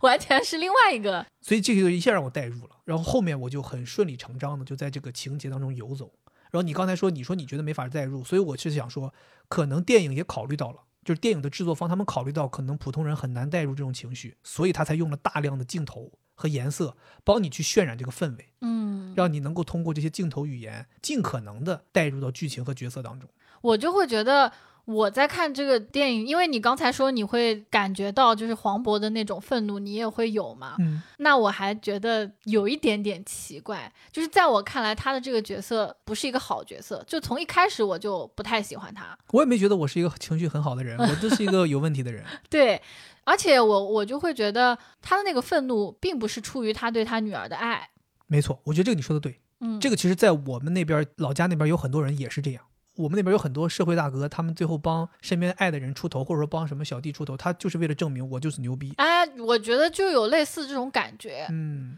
一开始他就说了一句话，他说我的女儿出了这个事儿不可以。对就是我当时听完那句话之后，我其实一下子就感觉到不对劲，对，因为正常我们可能会想说，我的女儿出了这件事情，我肯定要帮我的女儿想办法怎么怎么样。但是他的那种感觉是什么？全岛的人都知道她是我女儿，对，现在他出了这个事儿，我我很没抬不面起子头，怎么怎么对样？那个时候我觉得，哎呦，这个父亲好像不太对。而且他有点自我为中心的那种，就是他一直在处理他的愤怒，他要报仇好像是为了安抚他自己的愤怒，嗯，因为在他女儿出殡的时候，他都没有稳住。那个时候，我觉得如果他是爱他女儿的，他不应该去处理复仇这件事情。对，复仇其实是为了他自己，所以我是觉得这个电影还挺值得看的，因为就有很多引人深思的地方。挺深刻的，我觉得。嗯，而且作为我这个就是探案小能手嘛，啊，你探案小能手啊，就从一开始我就想猜说这个到底是一个什么样的故事线，但是我这里就要吐槽这个电影让我最讨厌的地方，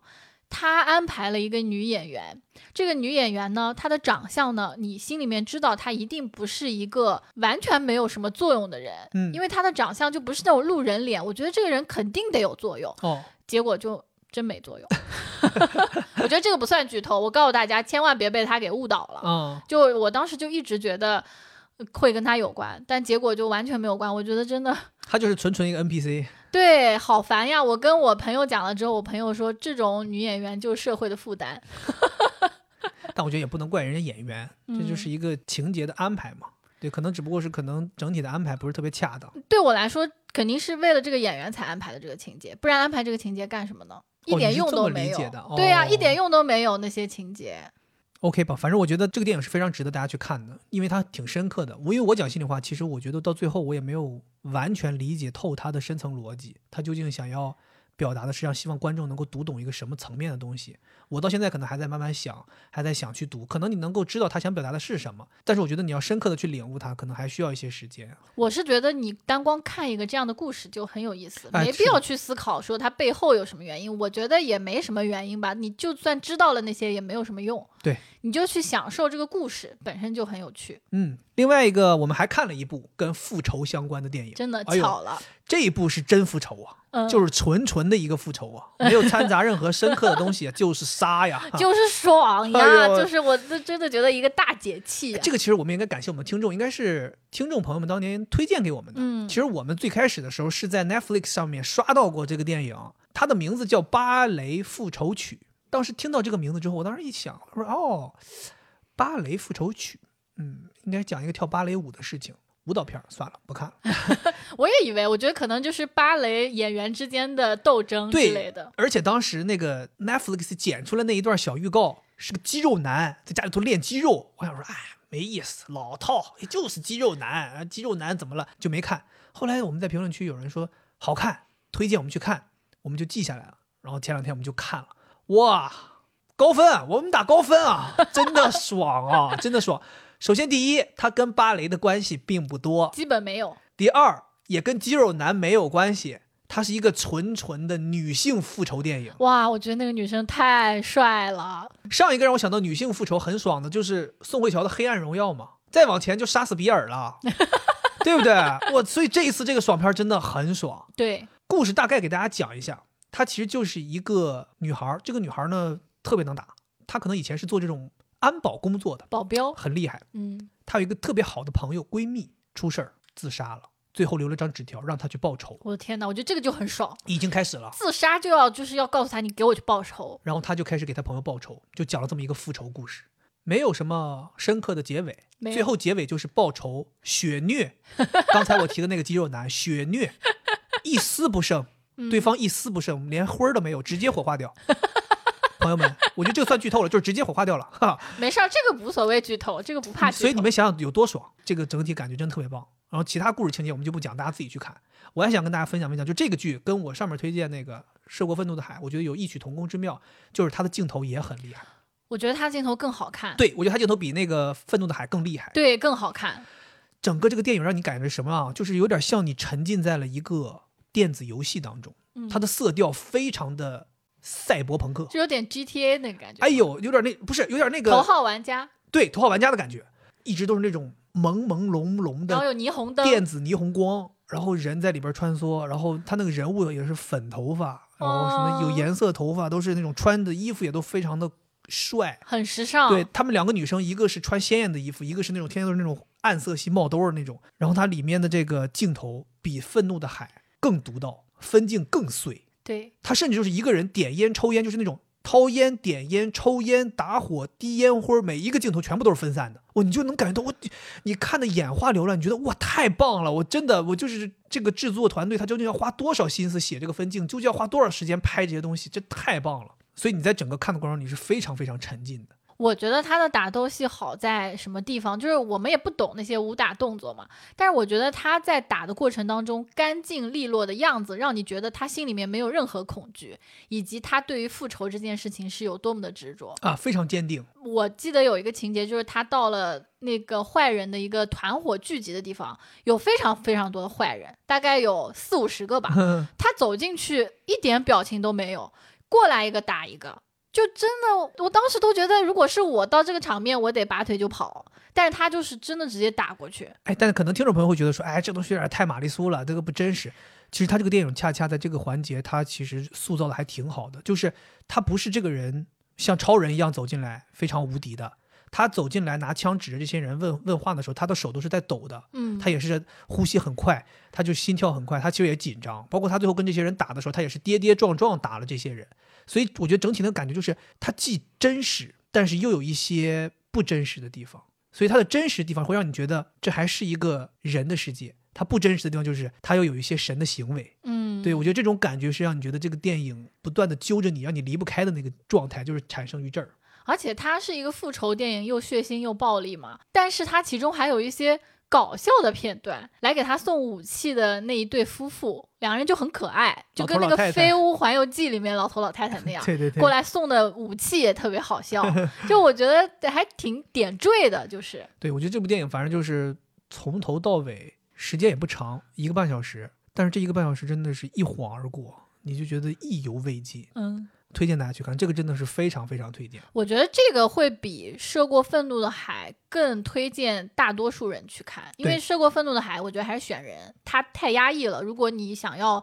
开心爽，你就别去看这个《 涉过愤怒的海》，而且这个电影它不需要什么深度的思考，没有，也没有什么复杂的逻辑，没有，对，它就是你就知道从头到尾就是杀杀杀杀杀杀，最后赢了，特别开心，嗯，爽，爽。真的，然后我们再推荐推荐电视剧吧，嗯我，们还看了两部非常非常喜欢的电视剧，是对国产的，总共就看了这两部，因为这两部都算是大制作了。挺是长的，对，对于现在的电视剧的集数来讲，他们俩都挺长将的，近四十都是，一个四十二，一个三十六，好像。一部是最近一段时间我们看的，叫《故乡别来无恙》，这应该算是一部都市女性剧女性群像，啊，群像四个主角，这四个主角也挺有意思， 我觉得这四个主角选的真挺有意思，就是呃不夸张的说，就是没有那种我们认为的传统女演员，没 有，你看有脱口秀演员，有喜剧演员，有话剧演员，就他们这四个人组合在一起，你觉得很有意思。我其实一开始是没东西看，这个老跳在首页，你看我又要强调这个电视剧被跳在首页上是这个重要性。流量很重对他要。老跳到跳到首页，老跳到首页，我就点进去了。点进去之后呢，因为这四个演员我都很喜欢，任素汐、史策，包括李雪琴，你都觉得还应该挺有意思。这几个人，你对很好对奇他们怎么搭配到一起，抱着一个试试看的态度就点进去了。没想到一看就是把我吸引住了，吸引住我，我觉得最大的点就是我愿意把它称为啊，就是这个观看感觉啊，因为嗯我们之前推荐了那个《蓝龟喜事》嘛，这个观看感觉有点像现代版的《蓝龟喜事》，哦，就不是说剧情内容一样，就是你看它的那个感觉，就是真的很轻松，但是你又停不下来，你就很想继续看。原因就是因为这些人呢，他们的演技非常非常松弛。就我甚至在看的过程当中，我都不相信这是一部电视剧，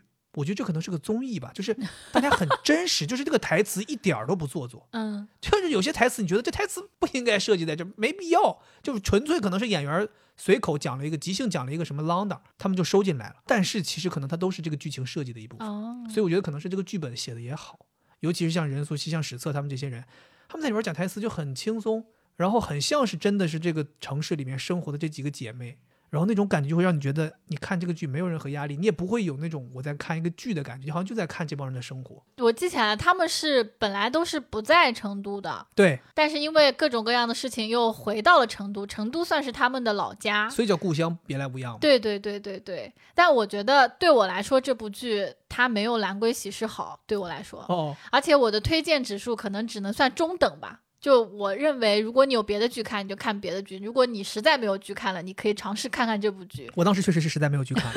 原因是为什么？我觉得它是一部让我觉得没有办法舍弃的吐槽剧。就像你说的，好像你想要继续看下去，但是每次看的时候，我头脑里面都是在想，为什么这个情节怎么是这样的？为什么他们俩在一起了？他们为什么发生这种事情？而且它四条线切换的时候，也会让我觉得有点不舒服。反正它的情节没有那么流畅。当然，你说的台词好，我也承认。嗯，就好多一个瞬间的台词会让我觉得哈哈一笑，挺有意思的。但是整体的这个逻辑和故事的叙述，我认为只有任素汐的那条线还称得上是讲述了一件一个人，其他的我都不知道在讲啥。嗯，哎，我分析为什么是这个原因，可能是因为它里面的人物关系太多了。就这部戏，它讲了四个女孩的事情，那这嗯四个女孩就分别有四段感情线，然后这四段感情线里面可能还不止一 v 一的感情，可能有的是两个男生追她，然后他们还有家庭的感情线跟父母的，啊，对，所以你想想，有这么多关系掺杂在里面。我觉得它肯定在叙事的过程当中会让你觉得有点混乱，真的没有办法做到四条线都特别扎实的往前走。对所以，他可能觉得任素汐这条线是可以主要的，然后他也设计的相对这条线也更丰满一 些。对，可能就是编剧团队不一样吧，就四个编剧写的四条线，就能看出来不同。有一些完全没有必要的情节啊，等等的。反正我就每次看的时候吧，我都觉得想吐槽，但是呢，又觉得已经开始看了，我也很希望看到他们每个女孩的结局是什么样，因为其实他们都挺有特点的，对吧？有的是女强人，有的是跟妈妈有很大冲突的，然后有的是那种在社区当公务员，有的是就是老公出轨然后死了，自己当单亲妈妈的，挺有意思的。我会觉得就是下饭剧、嗯背景剧，就是对你在家里面没事儿干，然后把它当背景，而且你不用怕跳过什么剧情，因为本身剧情就挺跳跃的。对对对对对，这部剧是我很久以来没有过的，就是我出去干别的事儿我也不会暂停的一部 剧，不太影响，真的不太影响。但我觉得它在这个时间点吸引住我们，还有一个原因对我来说，是因为它的色调还挺好，就是比较温暖的那种感觉。然后天气冷了嘛，你就看一下这种比较温暖色彩的电视剧，你会觉得比较暖心。哦，而且它的剧情，它的里面的人物关系也很暖心，对，它没有坏人嘛，对都是特别特别好，而且它也没有那种以前有些都市剧里边会有那种勾心斗角，没有没有喜欢。搞心机的也对没对有。对对这里边对真的对是别说这四个主角，就是所有人都是好人。没有对对对对，挺正能量的吧？对反正我觉得你可以就是当背景看看。所以他们说嘛，就是这个剧有点像是一个成都的宣传片儿。对，还还还有宣传 保险。但真的看完这个剧，真特别想去成都。嗯而，且幸亏我们今天看完了最后一集，我们这个礼拜周末就要去成都了，是的。挺好的。 嗯，然后接下来给大家推荐一部我觉得一定要看的剧，为什么放在这个位置？就是压轴，就是《压轴》。就是要告诉你们必看。我觉得肯定很多人都看了，因为它是一部已经有一段时间的剧。所以这个时候如果你没看，就更要吃我们这个案例了。就必须要看前面那些可以缓放 一放，哈这部先去看，它就是《问心年度最佳职业剧》是这个定位，讲的是医生的，真的拍的太好了。我真的好喜欢。等不了，我那个时候每天看这个剧，就是说什么都不想 干，什么都不想干，就是说堪比塞尔达了，已经哦太好看了。是不是马拉松它也有原因？给他也背三分之一锅吧。我为什么会看这个剧啊？第一呢，是因为六维姑娘在看，她给我安利了好久。但是呢，我对于她选剧的这个眼光呢，是持保留态度的。我觉得她喜欢看的剧，一般我都不喜欢看，所以就不以为意。啊，原来你们俩关系其实是这样的。我一直以为你们是相亲相爱一家 人，嗯现在看来其实也有点塑料。看剧的品味完全不影响我们的感情。好的，同时呢，十月份的时候不是回了一次家嘛，我爸妈也在看，哦，我就被迫跟他们一起看了。他们已经看到最后了，也就是说，我很奇怪的大结局六集看完了。 看的时候我就被吸引住了，因为之前我六维姑娘在看她看的剧，我连搜都不会去搜，所以我不知道是谁演的。但我爸妈在看，我看了，哇，演员都很不错，有赵又廷、金世佳和毛晓彤，还有一些其他人啊，但这三个是主角儿。金世佳我特别喜欢他，我很喜欢他那种柴犬的那种感觉，就狗系男友，就感觉他是那种爱打篮球、阳光的那种男生。嗯，再加上他里面那个角色也是这种有点意气风发的这种，学霸天才医生。对、嗯我就一下就被被吸引了。回来我就拉着你看，哎呀，当时他回来之后跟我说，说你问心呐，咱们可得看呐。你知道其实为什么当时没看问心？主要原因是那个时候同时在首页的是《凡城之下哦》，所以我们那个时候在努力的看《凡城之下哦哦，》，所以就错哦，过了问心。嗯，其实我都有无数次按耐不住自己内心的冲动想要看，因为你知道我是个特别喜欢看职业剧的，哦，什么警察、消防员这种我特别喜欢看，嗯医生嗯也是。以前咱看过那么多医生，咱那之前看那个良医，嗯，还对不对有豪斯医生，对啊，我们看过很多医生剧。这次我相当于是按耐住了，结果你回来跟我说好，我当时也是没有犹豫，我立刻就开始看，我们就开始看。我果然真的这部剧啊，不光是主角塑造的到位，我甚至认为里边配角、配角衍生出来的再配角都非常丰满。配配角儿，对，就是这个医院里面发生的，医生丰满，病人丰满，病人家属都丰满，真的就是这个剧真的是太到位了，应该是投入了非常大。而且这个剧它在一个医院里面拍，我当时就跟惠子打赌，我们俩打赌了很长时间。惠子说这个东西怎么拍的呢？他们这个医院到底是个真的是个假的？我一点都没有打赌，我觉得他肯定就是个假的。我当时就说不对，不可能是假的。我说这都太真了，你看这些东西，这些贴纸，我说这些贴纸是做不出来的，它怎么能做到这么真？它肯定是一个真医院，他就借过来拍。怎么借？我当时就说这不符合逻辑。所以我说我说这个制作团队厉害、啊。对，这个就体现出了制作团队的厉害，他把这个景搭得很好，对，后来我们查了一下，我们说别争了，查一查吧。惠子查了一下，说真的是搭的在山东是吧？对，搭了这么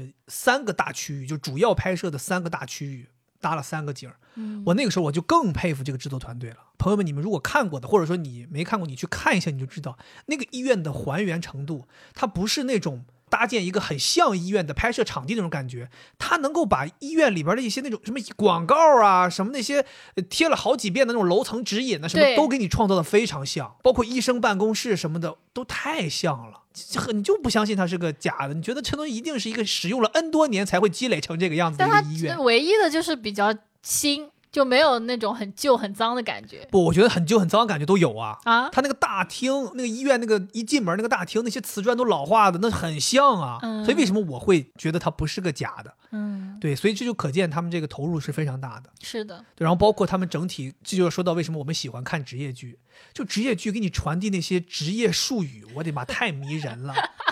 是吧？你看我们，我跟你讲，哎，这看这个剧，我们真的学到太多了。 A 型主动脉夹层，我们就是说学到了很多跟心脏相关的一些疾病，甚至我们看完这个剧之后，我们都说以后如果我们出现什么样的症状，我们可能都知道自己大概是个什么病了。 对，就听他们每天讲那些术语，然后做那些什么加强的 CT。然后做那些什么东西造影，包括是什么放点烟啊，他们在做那个手术的时候放点烟啊嗯，那感觉你就听完之后你觉得哎呦上头啊，真哎舒，那服你还记得黄喉是什么部位吗？是猪心脏的一个什么对瓣膜，对，当时我爸也是这样问我的，他看了之后来考我，我当时以为就是黄喉，就是跟他就那是喉个咙名字一样的， 才知道哦，原来黄喉是心脏里面的一个东西。对，包括它里边真的给大家很详细的讲解说你的心室是怎么进血、怎么出血，然后哪嗯里出现问题了，会导致什么什么样的事情出现，确实还能学到一些东西。嗯，对，所以你看这个剧的时候，你既觉得深深的被它的塑造的这样的一个虚拟的世界所包裹，同时你又在里边学到了一些东西，然后你又心情又随着里面的主角、病人、医生起伏，哎，这种感觉是特别好的。嗯而且我记得中间看到一段时间，惠子其实有点儿觉得无聊了，她跟我说，她说。这个剧我有点不想看了，你你有这个感觉吗？我说我没有啊。她说我就觉得啊，接下来再发展下去，应该就是一模一样，前面那些事儿不断的在发生，就又来一个病人嘛，然后又治了嘛，然后又来一个重病人嘛，然后又治了嘛。他说可能就是这样呗，可能没什么意思。我说你别着急，我说我感觉不会。果不其然，我们后来再看下去，你会发现，虽然他老是医院里面发生一些事情，幺蛾子处理，幺蛾子处理，但是他每个幺蛾子都不一样。嗯他有的是重病病人没接受救治过世了，有的是医闹，有的是有钱病人来了之后觉得你们医院条件不好，对吧？甚至有的是那种没钱救的病人，他们要想办法怎么怎么样，有很多很多不同的发生在医院这个场景下的故事被他们搬到了荧幕上。然后我就觉得他们用了几十集，浓缩了一个医院可能 N 多年发展会出现的事情，没错。你一下子在短时间内就能够感受到，哎呦，医生真不容易，医院真不容易。而且你还感觉到了医院体制内的一些，比如说评选呀，然后升职呀，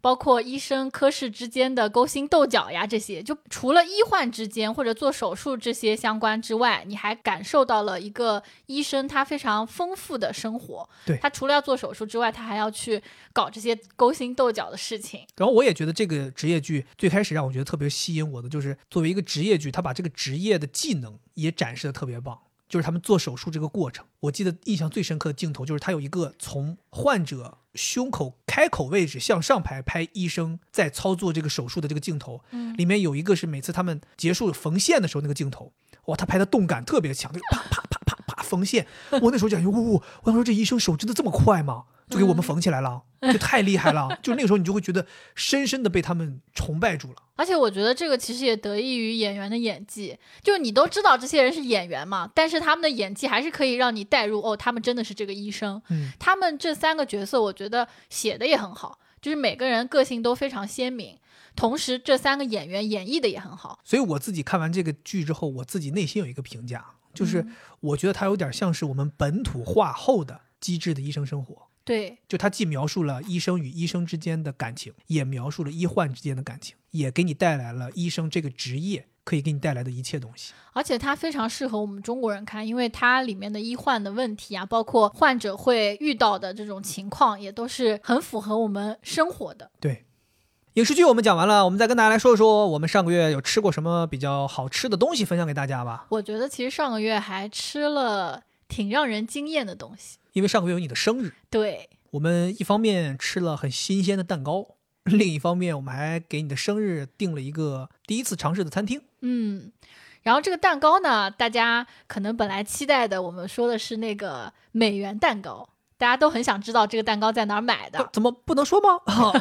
可以说。但是你你觉得怎么样？这个蛋糕你说这个美元蛋糕吗？啊、造型是非常好。对，我觉得美元这个蛋糕造型我是非常满意，甚至超出我的想象。是，的，是的，我也这么认为。对。但是呢，这里也提醒大家，就是这个蛋糕它就仅限于造型了，吃可不是一般的难吃，是我觉得真他妈难吃。我觉得就是零分吧， 零分，就这个蛋糕，我告诉你啊，就如果说我知道这个蛋糕是这个口味，掉到地上我都不会吃的，就是免费放在那儿我都不会吃的。我就告诉大家，也不怕大家觉得我们浪费，因为确实太难吃了，太难吃了我们后面是丢掉的，嗯、丢掉了三分之二，对啊丢，掉三分之二，挺我多的。们只在中午过生日，吹完蜡烛之后切出来了一小份吃了，那一小份吃我们还分给了厨师和服务员，对，就觉得自己反正吃不完嘛，但是没有想到这么难吃。要知道这么难吃，我都感觉没脸分给他们吃。对，所以我觉得这种造型蛋糕，当然朋友们也可以在里面给我们推荐推荐，你们有没有吃过这种造型既好嗯又好吃的蛋糕？因为我这个蛋糕给他订的这家蛋糕店啊，说人家难吃了，咱就不提人家名字吧。造型是它的主打特色，它外面是非常非常厚、非常非常硬的翻糖，里面的内心儿它就只有三种选择：巧克力、抹茶和红丝绒。但这个我吃起来它的口感啊，又粉又没有味道，干嚼，对，你干就嚼很海像在绵的那里感头觉嚼一些沙子这种感觉，所以体验真的非常不好。但是还是要有一说一，就是这个蛋糕，如果你想要营造氛围，想要给你过生日的朋友一些惊喜，想嗯让大家开心，拍照片发社交媒体，那这个是太到位了。就是它那个钱啊，拿下来一块放在那儿，你就感觉像是一坨钱。真我说的一怎么摞，这么真呢、 啊？真的太真了。然后它能够模拟出来这个钞票卷曲、飘动，甚至那种厚的感觉、挂的感觉都有。我跟你讲，你们要是说真的想要了解这个蛋糕店，你去网上搜一搜，应该能自己搜得到，可以添加他们那个店铺的微信，就能够看到他们最近研发的一些新款，真的造型很惊艳，很惊艳。其实原本啊，我是没有想给惠子买这个钞票的，嗯我本来想想给你买一个爱马仕，啊、这个我想过，想过是吧？是我当时在他那朋友圈里看到我，哎呦，有爱马仕，买这个一个 Birkin，粉色的 Birkin 带个大珍珠链儿啊，炫呐！我想说买这个，我就问人家我说你好，想问一下这个蛋糕多少钱？后来价格直接把我劝退了，嗯， 就这个价格把我劝退了，就说明它绝对不是一般的贵。怎么你这么豪爽吗？我是觉得花个千儿八百块钱给你订一个蛋糕不贵，嗯，我本来订这个美元蛋糕，它后来是可以打折，它没打折之前是八百八，正经八百八买个生日蛋糕是不是挺奢侈的了？是的，那个爱马仕 Birkin 两千八百八，我靠，幸亏没啊 我听，我想说我去买一个高 A 都买出来了，别说买这蛋糕了，对不对？对吧？我去买一个高仿的可能都买出来了。但我跟你讲，就对比就对比，在我前一天海底捞吃的那个蛋糕，哦，你海底捞那天哦，对对对，你那个是叫蛋糕中的爱马仕，但是那个蛋糕中的爱马仕价格一点都不爱马仕。我买的那一个，我们七个人吃都没吃完，一百二十八，我跟你讲，什么什么中的爱马仕，并不是指它贵，是指它好，指它好。对，这个蛋糕真的好吃，但它没什么造型，长得就非常普通。它的名字叫做杜哈夫，杜是杜十娘的杜，哈是哈哈大笑的哈，夫是丈夫的夫，嗯，杜哈夫你。看，我们其实这个推荐环节还是比较良心的，就是好吃的我们才推荐出来，对呃，或者说需要避坑的才推荐出来。但是刚才我说的那个造型蛋糕，它既不是需要你避坑，但它又没有那么好吃，所以自己衡量，对看我你大的家自需己求。衡量。要哎不我就我就把名把名字说出来叫什吧么，把名字叫什么说出来，让大家还是自己去衡量吧。嗯它叫博尼亚蛋糕店，是个英文，P E A R I A，在上海有好几家店，大家可以去搜一搜，联系联系，然后加他们微信，看看他们的作品。我觉得真的就是说，如果买个样子的话，是非常非常到位的。，对，但你们千万不要加他们微信，然后说有一个主播说你们蛋糕难吃。 这个我不怕，你们自己吃了也会觉得难吃。我又没说假话。好，话说回来，推荐我们觉得好吃的那款，杜哈夫对是我推荐给惠子的。对，真好吃我。说你跟朋友去，你就吃这个好吃的，因为你们不要场面，不需要好看。我说我给你弄个好看的，你去弄个好吃的。我说嗯这样你这过生日吃俩蛋糕，对，，就很开心。都弄上了。我一开始在搜这个造型蛋糕、蛋糕设计、什么创意蛋糕，搜着搜着就搜出一个蛋糕中的爱马仕。我当时以为就是说它是用蛋糕做爱马仕，我就点进去了，后来发现哦，人家就是一个普通蛋糕，只不过是好吃。嗯我就跟你说，我说你买这个杜哈夫，他们家也有造型蛋糕，但是我当时就为了省钱嘛，我想朋友之间吃吃就也没必要搞这实惠些为。主呗。对，所以我就买了一个，它叫香草海盐蛋糕，哦，嗯，是他家的头牌，头牌好吃头牌，那是真的好吃，就不愧是蛋糕中的爱马仕。你知道好吃到什么程度？就是我吹完蜡烛开始切，切完之后我就开始分嘛，我还没有分到我自己呢，那边那些人已经说哇，这个也太好吃了吧，这是什么蛋糕？就我从来没遇到过这种情况。对，因为现在的女孩子好多都减肥都不太会夸奖说甜食怎么好吃的，我很少见到。但这个真的是我还没切完呢，第一个已经快吃完了，说哇也太好吃了吧，然后就巴巴看着你，好像下次能不能 剩， 真关的键是很好吃。大家应该有印象，就是基本上过生日吃蛋糕总会剩，对，包括我去年那个拉屎大王其实也剩，嗯，那个都挺好吃的也剩。对，但是这一次惠子空手回来的，全是礼物，没有。我说，这蛋糕你都吃完了？哎，他说最后确实剩一小点儿，我们吃不下了，但是大家还是给吃了。我说你就不能留给我一口吗？我也尝一尝这爱马仕什么味道吗？ 我专门再给你点一个，才一百二十八。啊哎呦哎呦，现在这么大气吗？现不在是真的很好吃，它是有点，它叫做半流体的，就是它的那个奶油就没有那么固态，哦就会流动性强一点，又不甜又不腻，但是你吃了又觉得包在舌头上面，那个香的感觉会冲到你的鼻子里面。听起来感觉不光是过生日可以吃，日常也可以当个甜品买回去大家聚会吃。对，它的里面的那个面包胚子很柔软的那种，就跟那个造型蛋糕形成了鲜明的对比，所以就它真的很好吃，就整体都非常完美。 OK，我觉得我们这个推荐也是给大家一些帮助，就是嗯你想买造型蛋糕的，你可以去选那个博尼亚。然后你要想买好吃的的话，你可以选这个杜哈夫。对对对对对，除了生日蛋糕之外，我们当然过生日也要吃一顿相对比较特别的饭嘛。 跟去年一嗯样，还是吃了日料哦 omakase，，欧玛卡塞了，去年吃的是欧玛萨开呀，今年吃的是欧玛卡塞呀 终于搞明白了。啊，终于搞明白了，终于是卡塞了，对吧？ 然后这次我们就想说，咱们定一个和以前不一样的、没吃过的。其实我们第一次吃那个欧玛卡塞，如果大家听了那一期节目，大家是知道我们是吃了一个偏家庭作坊式的，对在一个居民楼里，哎是在人家家里面吃的一个日本师傅，他是跟上海的老婆结婚了之后，他在上海就开这个店，非常非常小，他的料理风格也很偏家常菜的这种感觉。嗯然，后这一次我们是找了一个相对更正式一点的 omakase，高级一点，然后这直个接说高级一对点的。整个这个场地吧，也更像咱们这个照片对里对常看对的这种日式风格的是的，是的， omakase。我们也是幸运，我们定了个中午去吃，整个餐厅没有一个人，包场 所有服务员和厨师只为我们一个人服务。对，去年吃 omakase 在那个真木乃，其实也是那个整个吧台没有别人，只有我们，吧台就只能坐得下两个人，所以我们觉得给你过生日还挺幸运的，嗯，就是你总能享受那到这种必。须的，对然也不后看看谁 手心，然后我们这次就一方面可以享受到很好的服务，另一方面就是这个厨师可以一 v 一跟我们还交流，嗯就是他全程只做我们的，如果没吃完这一口，他就站在那儿看，等着。等着跟我们聊天儿。然后惠子呢也不知道咋了，可能是因为过生日也开心啊，就老跟人家这厨师聊天儿啊因为我觉得他可能希望我们可以跟他有一些沟通、交 流。哦大家深度在探讨一些厨艺呀、呃菜品呐、食材呀、一些东西啊，然后甚至都问到了人家这个你结婚了吗？嗯，我说师傅，你结婚了吗？因为他挺帅的，而且他说他是江苏人，我一下就想到，哎，六维姑娘，这是不是可以牵一下线？ 朋友们，你们想不到师傅怎么回答。亮谁都想不到。师傅说，呃，结过。他说曾经 结啊过，，对对对，立刻就开始问六位姑娘二婚可以吗？ 嗯是。对，反正挺有意思的。我们这次体验，这次的菜品就明显正式很多。哎，你到现在还没有说这家店叫什么名字？哦，我没说，不好意思，嗯这家店的名字叫指东云， 哈哈，我就等在这儿呢。这个字不念纸。这个字呃念意。对对对对，啊哇，你怎么知道念意？其实我本来就知道念意，那你为什么要念纸？因为我也是才知道它念意的。你怎么会知才知道？我是一直就好奇这个字儿究竟该怎么读，因为它不是一个简体字嘛，它有点像是个繁体字嘛，嗯，所以我以前老读纸，老读纸。就是鱼字边上一个竹纸的纸。对，然后后来我们因为要做这个节目嘛，然后我就去查一下到底怎么读，我就感觉到你可能，你这个人，哎呀，你可能，那你为什么还要读纸呢？我是想看看你知不知道。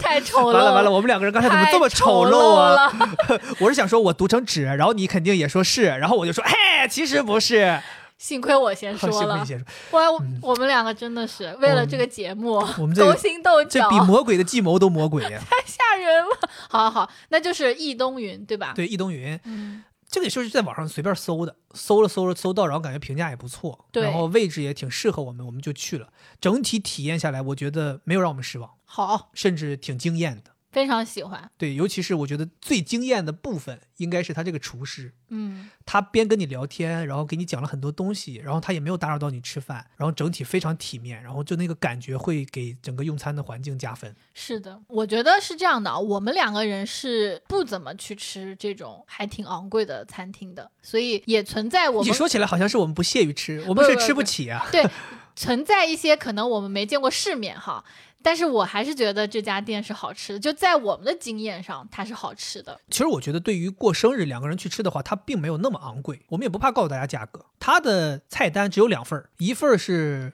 三九三八，九八，一份儿是六九八。我们两个人就选了六九八的那个。其实我看很多人评价说三九八的那个其实也挺丰富的了，对只不过六九八这个可能食材有一些会上一个档次。对，我就觉得真的吃的太撑了。他们的量很大。我还记得我们去年去吃真木乃，最后吃完之后没咋饱，然后人家那个日本厨师还说你们没饱，再给你们做个手卷儿手握这个嗯卷儿给你们吃。我们这次是吃到后来还剩两个菜的时候，已经有点吃不动了。对，真的感觉是往嘴里塞。我当时还跟师傅说呢， 我说那吃不动了可以退吗？他说不行，你还是得付这个钱。 所以我是觉得性价比挺高的。很高，就虽然听起来好像六九八七百块钱一个人呢，但我觉得这个量感觉就是两个人可以吃一个人。但人家不会这么允 许。对对，你就想啊，他那个寿司就有八罐，嗯，我觉得很多人中午吃个工作餐，八个寿司就结束了。那厨师还特别贴心问我们，他说你们米饭是要多一点还是少一点？我就们是就他那个每一次握的时候，米饭拿多少？我们说少一点，少一点，少一点，少少一一点，点。少一点，少一 点，而真且的没想到最后他还送了我们一碗长寿 面。啊，对，对，所以其实你看，我们整体这个这一餐饭碳水摄入还是挺多的。是。我觉得它里面有让我印象很深刻的菜品，一个是鲍鱼干酱拌鲍鱼，后来还给了你一小撮米饭和海胆，对，最后拌拌在着一吃起吃。我是第一次吃鲍鱼干酱，我当时还问师傅了，嗯我说这个鲍鱼干是什么地方，他也没讲清楚。怎么没讲清楚？我都听清楚了。当然，我可能是因为本来就知道鲍鱼干酱这个东西，因为以嗯前我看视频有看过很多外国人喜欢做这个东西。它其实就是你那个鲍鱼整个拿下来的时候，它是一个椭圆形嘛，然后它边上会有一个黑黑的东西，哦，那东西正常在我们大连那边都说这东西扔不能掉吃，对，就丢掉扔了。但是有很多外国人他是拿这个东西再配合一些其他的调料做成酱，蘸着别的东西用。对，那个酱我觉得特别好吃，它有一股牛奶的香味，同时还有一些坚果的味道。嗯，它拌着那个海胆和米饭，放在那个鲍鱼壳做的那种陶瓷的碗里面吃，就很满足，这是你印象最深刻的菜吗？算是吧。但我还有别的觉得好吃的，比如说那个安康鱼干，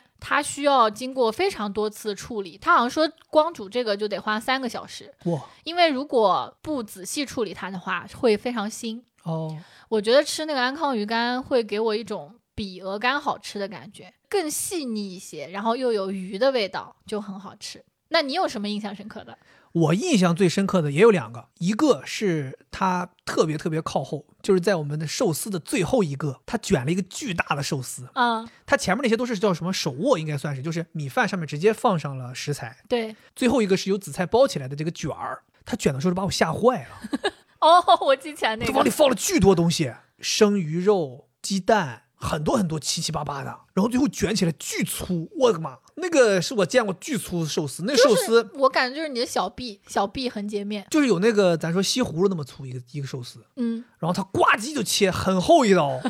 然后给我们俩一人一块儿，然后剩下那一半儿他留着了。然后我当时懵了，我想说这个这这是要我们吃吗？他说建议一口吞掉。对他当时说的时候我都震惊哎，了，朋友们，你们再想一想啊，有差不多两个指节这么厚、西葫芦截面这么大的一个寿司，让你一口吞掉，然后我们还问呢，我说师傅，那为什么我一定要一口吞掉呢？他说，因为里面的食材是有分布、特定安排好的，不同的位置是不同的口感。他说，如果你咬，你就要缺失一部分食材的口感，对，融合性对差，你全部吞下去，你就能一口感受到所有的口感。他说这是最棒的。然后惠子就说他要挑战一下，嗯我，记得当时还给你拍了视频，你就啊一下塞进去， 真的塞完之后可能有十五分钟没说话，一直在嚼。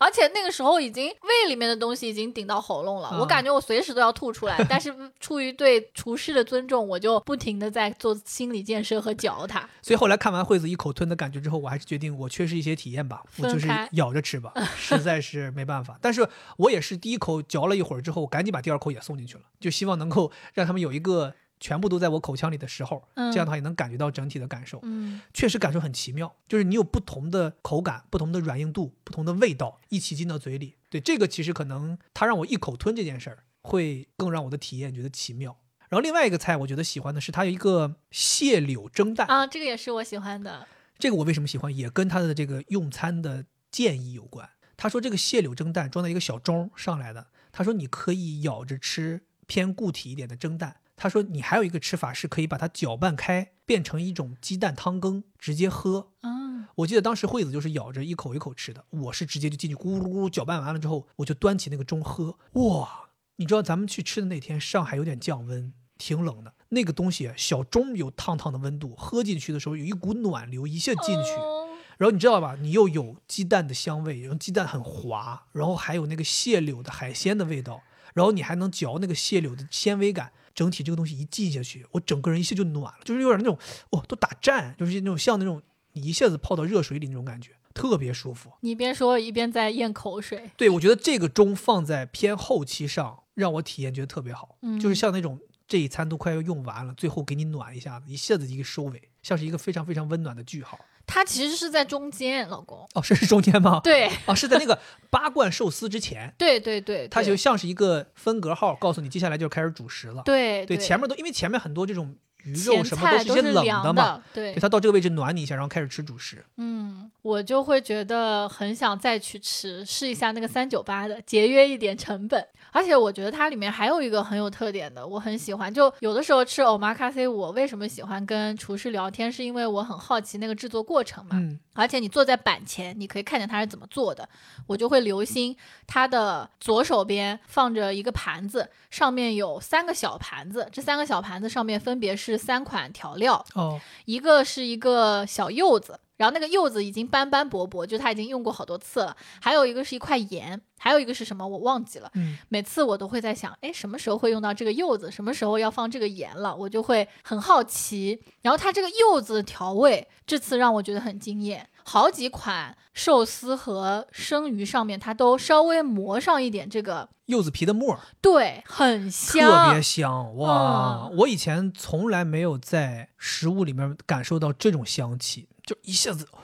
顶上去，甚至我就是还有点沉迷这个味道我觉得这个就是板前的魅力，是吧？对、嗯你要是说厨房做好，稍微放一会儿拿过来就没这个味儿了。对，它那个味觉分子应该是散发的很快的。哦，我突然又想起来一个菜，就是它八罐寿司里面有一个金枪鱼的寿司，那个金枪鱼的鱼肉是在某一种酱料里面泡过的，吃起来真的很好吃。我以前不太喜欢吃金枪鱼，我觉得它有点酸酸的，但这次就特别香。我还问他，我说为什么这个就没那么酸味儿？他就告诉我说是通过一些处理的嘛。我就觉得，哎呀，你看厨师就得去钻研这些菜品。这个时候你就会被食客吃到、感知到，我觉得他肯定也很开心。对他好像是一个有点儿厨痴的感觉，听他讲话，他就说他自己很喜欢研究这些事儿。然后我们还问他说：“你为什么要做这个事儿？是怎么怎么？”他说他就是喜欢。嗯，而且哦，对了，我们这要提醒大家，我们吃这个，你别看六九八，厨师跟我们说了，他以前可是在一千五百家的餐厅工作的，对，他是在那个地方做 omakase 的，所以相当于我们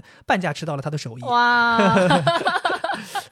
哎，其实这次我还有一个事情，有点想夸夸自己。嗯我们这不是预定了两个人去吃饭嘛，然后我也说了，我说是给老婆过生日。预定完，他就问我姓什么，我就写了姓于嘛。然后最后你看到那个在咱们的桌子上预定写了一个祝于太太生日快乐。，对，然后到了那儿之后，我就跟服务员说：“我说你有没有那个纸巾和笔？我想把这个东西擦了，我想重新写点东西。”然后我就把它改成了“祝惠子老师生日快乐”。自己不太希望说我的老婆她要被人称为于太太，就是她嗯像是一个男性的附属品。我认为每个人都应该拥有自己的名字，她嗯叫惠子，她有她的名字。祝生日快乐应该是祝她生日快乐，所以当时我就把这个事情改了。嗯。但我觉得，如果是你过生日，我给你定做的话，嗯我还挺希望他写徐惠子老师的老公生日快 乐，什么东 西？你。徐公 公徐哦哦哦，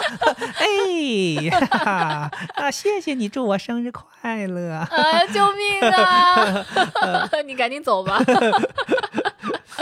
好，呃下一个餐厅，对，除了这几个之外，我们这个月还吃了一家应该在上海很多朋友很熟悉的一家餐厅，叫 Fine，嗯，就是英文那个 Are you OK? I'm fine, thank you 。对，那个 Fine 啊，F I N E 的一个餐厅。嗯、这个餐厅我觉得有点难定义。你说它是吃 brunch 的也行，你说它是吃一些创意改良的西餐的也行，简餐餐厅也行。对，嗯吃过的朋友可能能知道我在说的是什么意思。它算是上海一个网红餐厅，嗯，可以这么说吧，对，嗯就是年轻人喜欢去的地方。以前的那个店的位置在乌鲁木齐路上，其实这个店在上海都很多很多年，很火，但是我从来没吃过。我也没吃过。每每走过乌鲁木齐店，你就会觉得人太多排队，嗯，然后它的店面也不大，你觉得说要排排很久，所以也一直没有机会。后来，因为我们身边有一些朋友其实是跟他的老板是有交集的，我们也是通过朋友口口相传知道说，哦，饭因为乌鲁木齐店在疫情过后，他们那个房东涨房租涨得特别猛，说就是那种毫无人性的涨房租，导致他们就不想再用那个店了，所以他们就宣布撤店不干了。其实那一刻我心里是挺难受的，我想说，哎呦，这么厉害的一个上海的店，这么有名的一个店，咱没吃过，人就关了。后来有一天偶然间，咱们在同仁路上溜达，发现哎，那个地方搬过框起来来了框起来一个那种马上要开始建造的这样的一个外壳，写的是 “fine”。我说，哦呀，太好了，他们换到这儿开店了，那以后咱们这儿经常来呀、啊方便了。方便，我们就可以吃。后来建好了之后，也是每天排队特别厉害。我是有一天自己跑完步，你还在做咨询，我跑完步没事儿，我就说中午吃口饭，我一个人过去就不用排队，可以直接拼桌拼的一个靠窗的吧台位，直接就吃上了。所以我就第一次体验了饭。你点的是啥？当时我点了一个意大利面，但是香肠做的一个什么意大利面。然后我其实没有特别多想，我就想说我就吃一份碳水就行。然后我另外点了一杯饮料，一个什么西柚气泡特饮。本来我没有特别大的期待，但是吃完之后我觉得，哎呦，还真好吃。嗯，当然不至于到惊艳的这种好吃，但是我觉得他把西餐或者意面这个东西改良的非常适合中国人的口味，或者说非常适合亚洲人的口味。所以我在吃的过程当中，我觉得它这个调味啊什么各方面的都特别舒服。然后另外给我留下特别深刻印象就是那杯饮料，真的很好喝。尤其是在我跑完步之后，可能也身体也比较缺水，然后那天也挺热的，喝了几口之后，哇，我觉得有点点亮我这个下午的感觉。啊，对，然后加上我坐在窗边，它那个餐厅的装修特别有特色，对好多人在外面拍照，然后我坐在里边吃，看着路人，我觉得哇，这个下午好美妙啊！吃的好吃的东西，喝着好喝的饮料，看着外面的阳光，然后又看着路上来来往往的人，每个人都是笑脸，那种感觉挺好的。我觉得他们家店好像真的是有这种感觉。就曾经我们没去吃之前，我觉得原因也不完全是因为排队，因为我们可是排队大 户，喜欢排队吃，是因为它的这个餐的类型不吸引我。对，有点觉得好像没必要为这个类型的餐品排这么久的队。对，但是因为它搬到这边来之后，排队时间变短了，哎，是基的。本上一个小时就能排到。而且我们经常有的时候非饭点儿过去，啊对所以咱随时都可以进去吃。是，所以就觉得尝试一下，毕竟这么多人排队，我相信它一定有它的道理嘛。嗯，进去之后，我就会觉得一下子心情就变好，因为它那个餐厅的装修会有一种家庭感。很像日本会常见的那种小家庭餐馆。朋友们如果看过那个《人生重启》那个电视剧，它里面他们那几个女孩老聚会那种地方，就跟那个很像。哎，对对对对对。然后呢，它让我觉得很舒服到两次我去吃，两次我都拍现场的视频给我的朋友，说我在这个餐厅吃饭，你们快看这个餐厅的装修很温馨，在里面很开心。所以我觉得这是它最吸引我的点。嗯第二就是它的菜确实也是好吃的，我觉得是用心研发过的。对，每次我都点它那个奶油炖菜，因为我自己本身是喜欢吃奶油味儿的，它的那个口味咸淡是适中的，然后那些蔬菜煮的那个生熟也是适中的，就没有煮过，也没有特别生。每次我都能把它们全都吃完，是，而且它的那个寿喜烧意面也很好这吃是。他们招牌产品。对，就像你说的，它把意面变得非常适合我们去吃。对，它相当于是用寿喜烧牛肉配合着意面做了这么一道菜，嗯，这就是很符合亚洲人胃口的一种意大利面嘛。是的，是的，所以我会觉得挺推荐大家去尝试的。而且现在不是快圣诞节了嘛，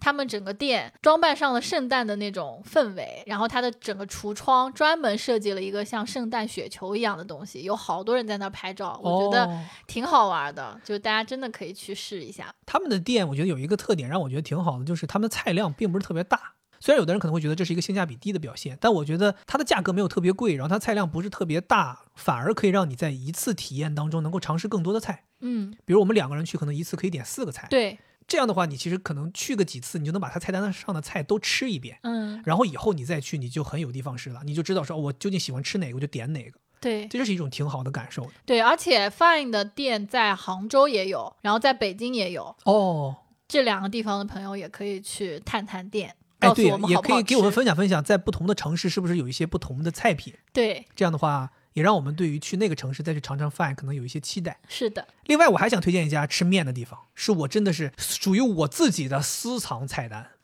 我跟你讲，我这个没有对外说过，嗯但啊但是我二一年的时候去吃，有发过一条微博，一般都是跟我真的是特别好的朋友，我才推荐这种面馆儿，是一家吃上海本帮浇头面的面馆儿，叫做沪西老弄堂。沪就是上海这个沪，东南西北的西，老弄堂大家就很容易理解了，是一家在上海很有名儿的店。它的本店好像是在真的就是在定西路上的一个老弄堂里，嗯，这是它的原始一号店。但是我去吃过三次这家面馆，都是在吃的是广东路上的店，就是在南京东路步行街附近。我是一个很喜欢吃上海浇头面的人，这个惠子知道，尤其喜欢吃拌面，嗯对吧？呃，我记得我们俩去吃第一次的时候，咱们都点的是这个叫蛤蜊猪肝面。其实我本身是一个不太喜欢吃内脏的人，你也知道，我知道，尤其是吃猪肝这个东西，我就特别在意这个猪肝是不是切得够薄，内脏切得越薄，我越有可能吃它。否则口感你觉得奇怪。对他们家的这个猪肝切的倍儿薄，然后做的味道刚刚好。 薄如蝉翼，也没有薄肉馋心，就是那个薄厚真的就是我最喜欢的厚薄。嗯这个猪肝我吃得下去，而且这个他们家的这个浇头的量也特别到位。我前两天去吃，点了一个腰花面，点了一个汤面。天冷了嘛，我想说来点热汤热水儿，吃吃舒服。我真的就是吃饭的时候，我就盯着这个腰花吃，最后吃到面剩最后一口的时候，依然还有腰花。哇，我跟你讲，我当时是什么心态？我很想去你的碗里面煎一块腰花，啊但我就怕说给你吃了你就少了。好好你早知道你给我分享呀， 对，所以我觉得他们家的这个食材的浇头给量给的是很到位的。很良心。对然后另外我在他们家还喜特别喜欢吃一道菜，就是他们的咸菜毛豆。嗯，对，这是一个算是一个小配菜吧，我一般会加在汤面里头。就我跟你讲，加了这个之后，这汤面不要太有滋味。很鲜。哎呦，他们这个咸菜和毛豆这搭配的，哎呦我一想起来我都流口水。哎呀，真的是好吃！你想想，你这个面一筷子煎起来，裹着咸菜吃到嘴里，然后再来口腰花，哦，哦呦，咸菜是那种有点脆脆的口感，咬出来的汁水是咸中带鲜的。对哎呀，你说的我现在又想吃了。我也是，是你，哎呦，我现在真的想去吃。但他们家八点半就关门了。这个也是我们要提醒大家的，他们家这个店啊排队其实挺厉害，因为吃这种面馆儿呢，它是本身不会特别大，所以它排队也挺厉害。但是千万不要担心，他们的翻台特别快，因为你想吃一碗面能吃多长时间呢？大家也不会在这坐着聊天，吃完就走，所以翻台速度特别快，所以大家不要被队伍吓到。第二个呢，就是他们这个八点半就关门了，大家要去呢最好要趁早，嗯，因为我们有几次去都是七点左右，已经菜单上有很多菜都没有了，比较可惜的。是对，然后另外我还想再说一下，就是他们这个店很有人情味儿。我第一次去吃是二一年，那个时候还有疫情，他们这个店员在这个吧台给你点餐非常贴心，他会给你介绍我们店是做什么的，哪些你第一次来应该点的，哪些是我们推荐的，甚至他会跟你说，你这个女孩子，你们两个女孩子来吃，点多了，然后他还会提醒你，千万记得洗手，洗完手再去吃饭。嗯很贴心，然后他也会宣传自己，说：“哎，我们这个店是那种真正意义上的食客喜欢的，谢霆锋都来 吃，啊欧阳娜娜都来吃。”我当然知道谢霆锋是会吃，我不知道欧阳娜娜会不会吃。 我不 知道。嗯对，反正他会给你一些噱头吸引你。嗯然后另外一个让我特别感动的就是，他们黑板上永远写着一个东西，就是他们这个店菜品的价格是随着他们从市场上买回来的原材料的价格起伏而变化的。对，我是听过有因为原材料涨价而涨价的店，但我没有见过有因为原材料降价而降价的店。他们的店就真的因为猪肉便宜了，做出来的，比如说大排或者说什么猪肝面、腰花面就便宜。他们家真的很实惠。我这次点的就是这个蛤蜊猪肝拌面，我记得是四十多块钱一碗，而且它是猪肝嘛，然后嗯而且还有蛤蜊，它蛤蜊全都是给你剥出来的蛤蜊肉对，不是带壳的那种，所以我觉得价格也很划算。但我觉得它价格划算，划算就在于它这个店是没有装修的，而且也没有什么服务体验，对，就是用餐体验并不是特别好，你基本上就得靠自己抢一个座位坐下来，然后就等着人把面给你送过来，送完你就低头闷头吃，吃完你就走。但是因为这样，我又会觉得它很有烟火气。我记得我们两次都是在它这个点单队伍边上的那个大桌子上吃的，对，旁边就站着点单的人在排队，我们就在那儿呼呼吃。点单的人还跟我们搭讪说：“哎，你这个什么面？你这个看着挺好吃。”就感觉我们那儿是一个展示的地方，然后人跟人之间的距离也很亲近，因为还挺挤的嘛。前段时间我在网上看到一句话，他说：“呃，金钱就是用来购买人跟人之间的距离的。就你可以去高档的餐厅，大家是分开吃饭，不会有人打扰到你。但我有的时候会觉得，你进入到这样一个餐厅，你会有另外一种不同的感受。嗯，如果你的心态是好的，你不会有那种拥挤的感觉，你反而会有一种进入人群，然后大家熙熙攘攘都在吃饭，都在享受这口美食的那种突然共情的那种感觉。我最近这一次去吃也是，我不知道为什么我这次去吃特别开心，因为这一次我还带着毛书记去吃的。上马前一天，我们两个人录完节目，他说他也要吃口饭，我说我走，带你去吃一个好吃的，因为我知道他很喜欢吃碳水，我说我带你吃面。那一天我也是特别用心的在那里头感受，就这些服务的阿姨，她们真的很有意思。就你点完餐，你会有一个小票，小票上会有一个号码，他们就一直端着一碗一碗出来的面，就开始喊一百零三、一百零二、一百零一、九十、九十五，你在哪儿？然后就是这样去找你。然后我就全程抬着头，笑嘻嘻的表情看着他们。然后每个阿姨看到我在那儿都以笑，为是你的，对，然后也也跟着我笑，然后特别开心，然后还会来很认真的问说：“哦，你是不是这个？哦，不是你怎么怎么样？”嗯然后我就觉得那个氛围吧，虽然不能说像是在家里面看着妈妈从厨房给你端了一碗面出来，但是你就感觉好像大家没有那种，就这些服务员他也没有说，哎，我累了一天了，我非常不爽，我妈的要给你这碗面哐扔到你对边上，赶紧对吃吧。他也给你回报以笑脸，然后他也会问你面够不够，不够可以加。然后我们每个时刻大家也都有笑脸，就大家那种氛围真的很好。嗯，对，我觉得这是一种非常奇妙的在上海吃饭的体验，大家可以去感受一下。嗯，刚才不是讲了沪西老弄堂的这个价格很实惠嘛？嗯，接下来我就要曝光一个美食刺客哎呀，曝光了啊，要、不叫美食刺客，难吃 刺客，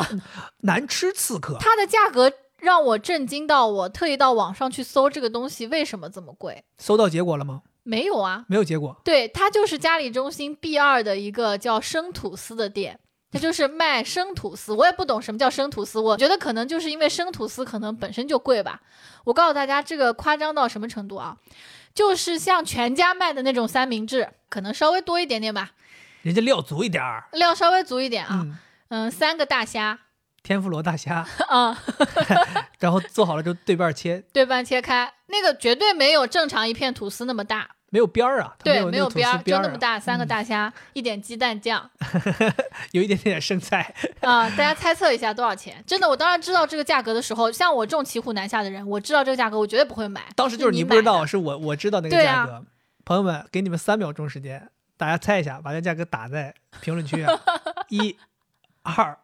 三。好，我们公布答案，一百零八。我的天呐，真的太贵了。其实我当时结账的时候我也慌了一下，但是我想说，我倒要尝尝它到底一百零八有多牛逼，因为我之前买过他们家的生吐司，嗯，买了一整块。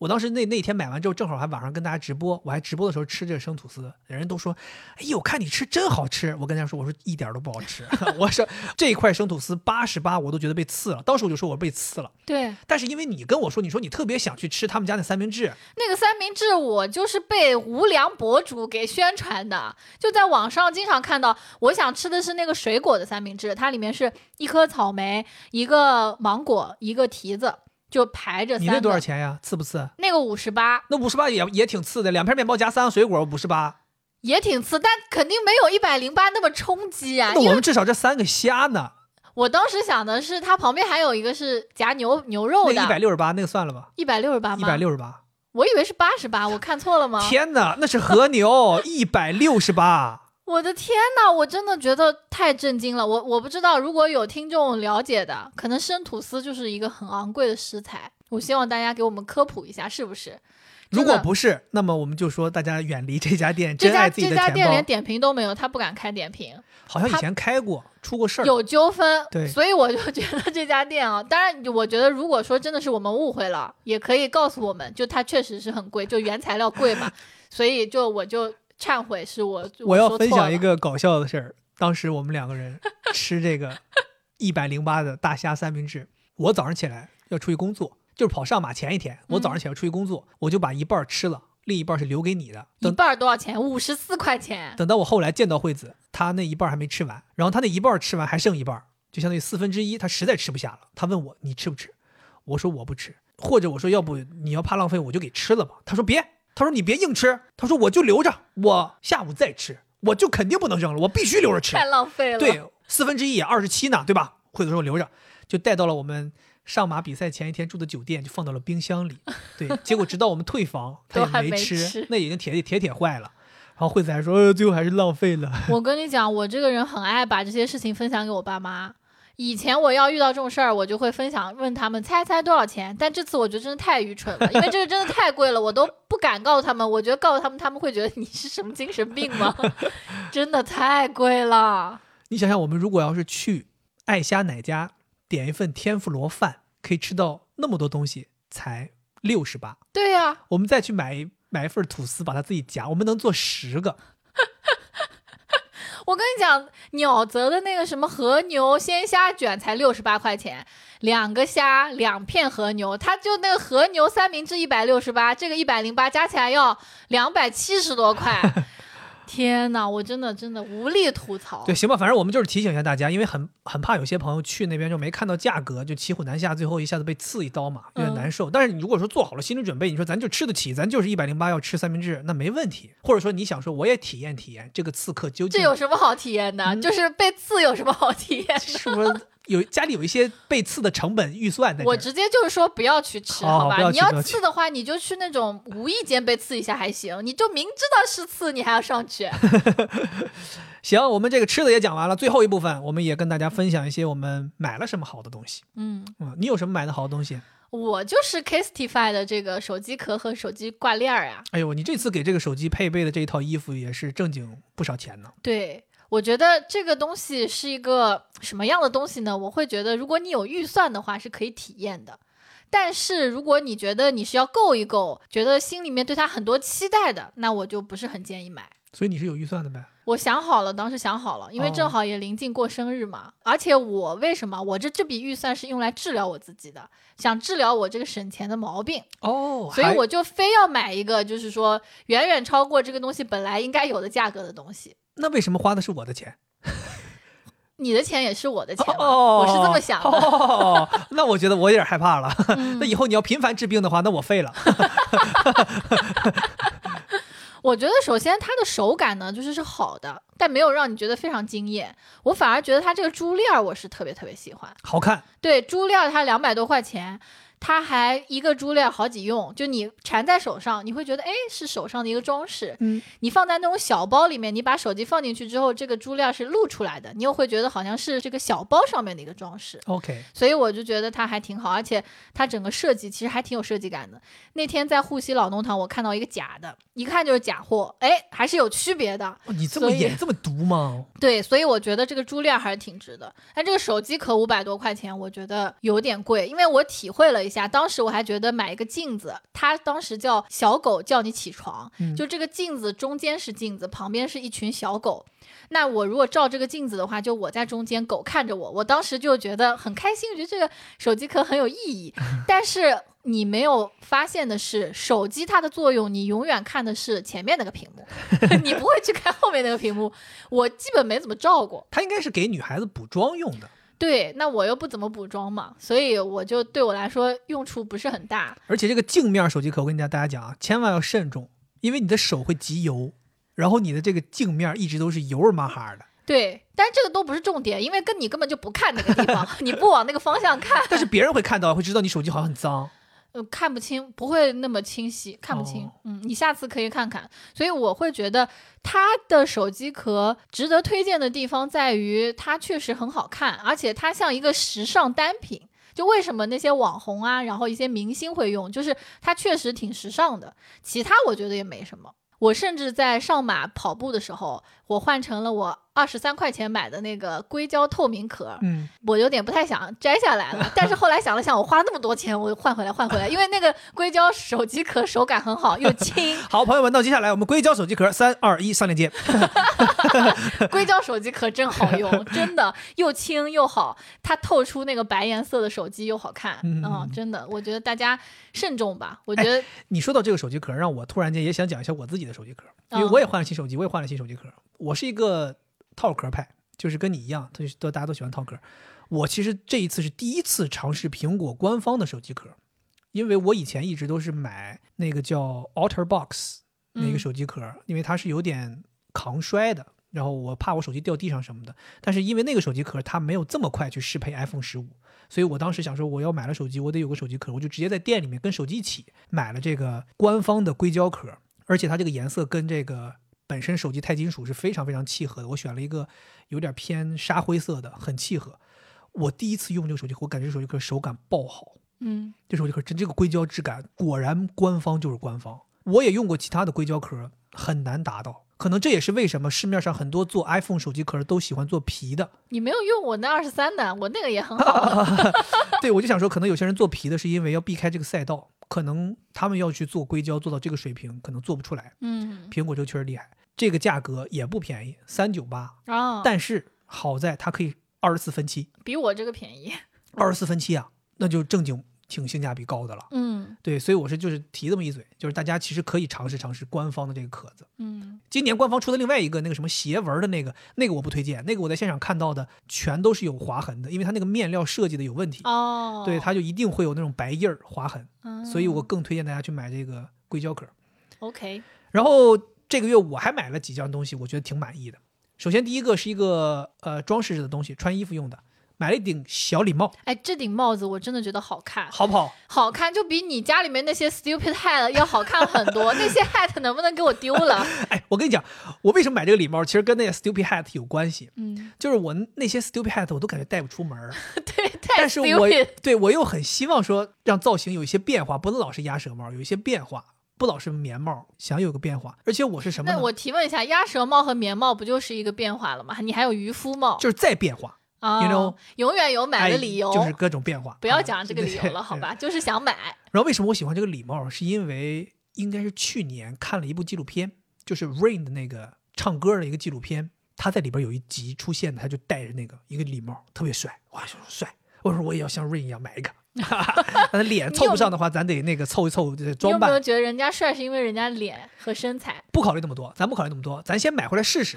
咱行不行？嗯好对。然后我就在网上一直找，但是我又很怕说我投入太多，万一不好，这钱不白花了吗？我其实在我的购物车里收藏了一些一千五的、一千四的、一千一的，甚至八百的，嗯，收藏了很多档次的。什么？这个多少钱？我刚才走神了。这个还没说呢，哦哦还没到它的价 格。对，然后呢，我就犹豫再三，我不想花这么多钱。哦，后来巧了，我在一家自己常年关注的一家店铺里面，发现这顶帽子，这顶帽子两百七十六。哇！你知道你刚才说一千多的时候，我一下脑脑袋炸了，所以就有点恍 神了。哦，可以可以，这个价格很两好百七十六，非常具有性价比，而且这个帽子到手的质感绝对超过两百七十六。嗯为什么？我给大家讲一下这个帽子的来源。我看那个简介，我就下定决心要买。为什么呢？是因为店主说这个帽子是他的一个好朋友，当年服装学院毕业，他们要做一个大秀，毕业作品要走秀。他为了给毕业作品的模特有一个配件儿，他就做一顶礼帽。但是工厂礼帽的起订是一千顶，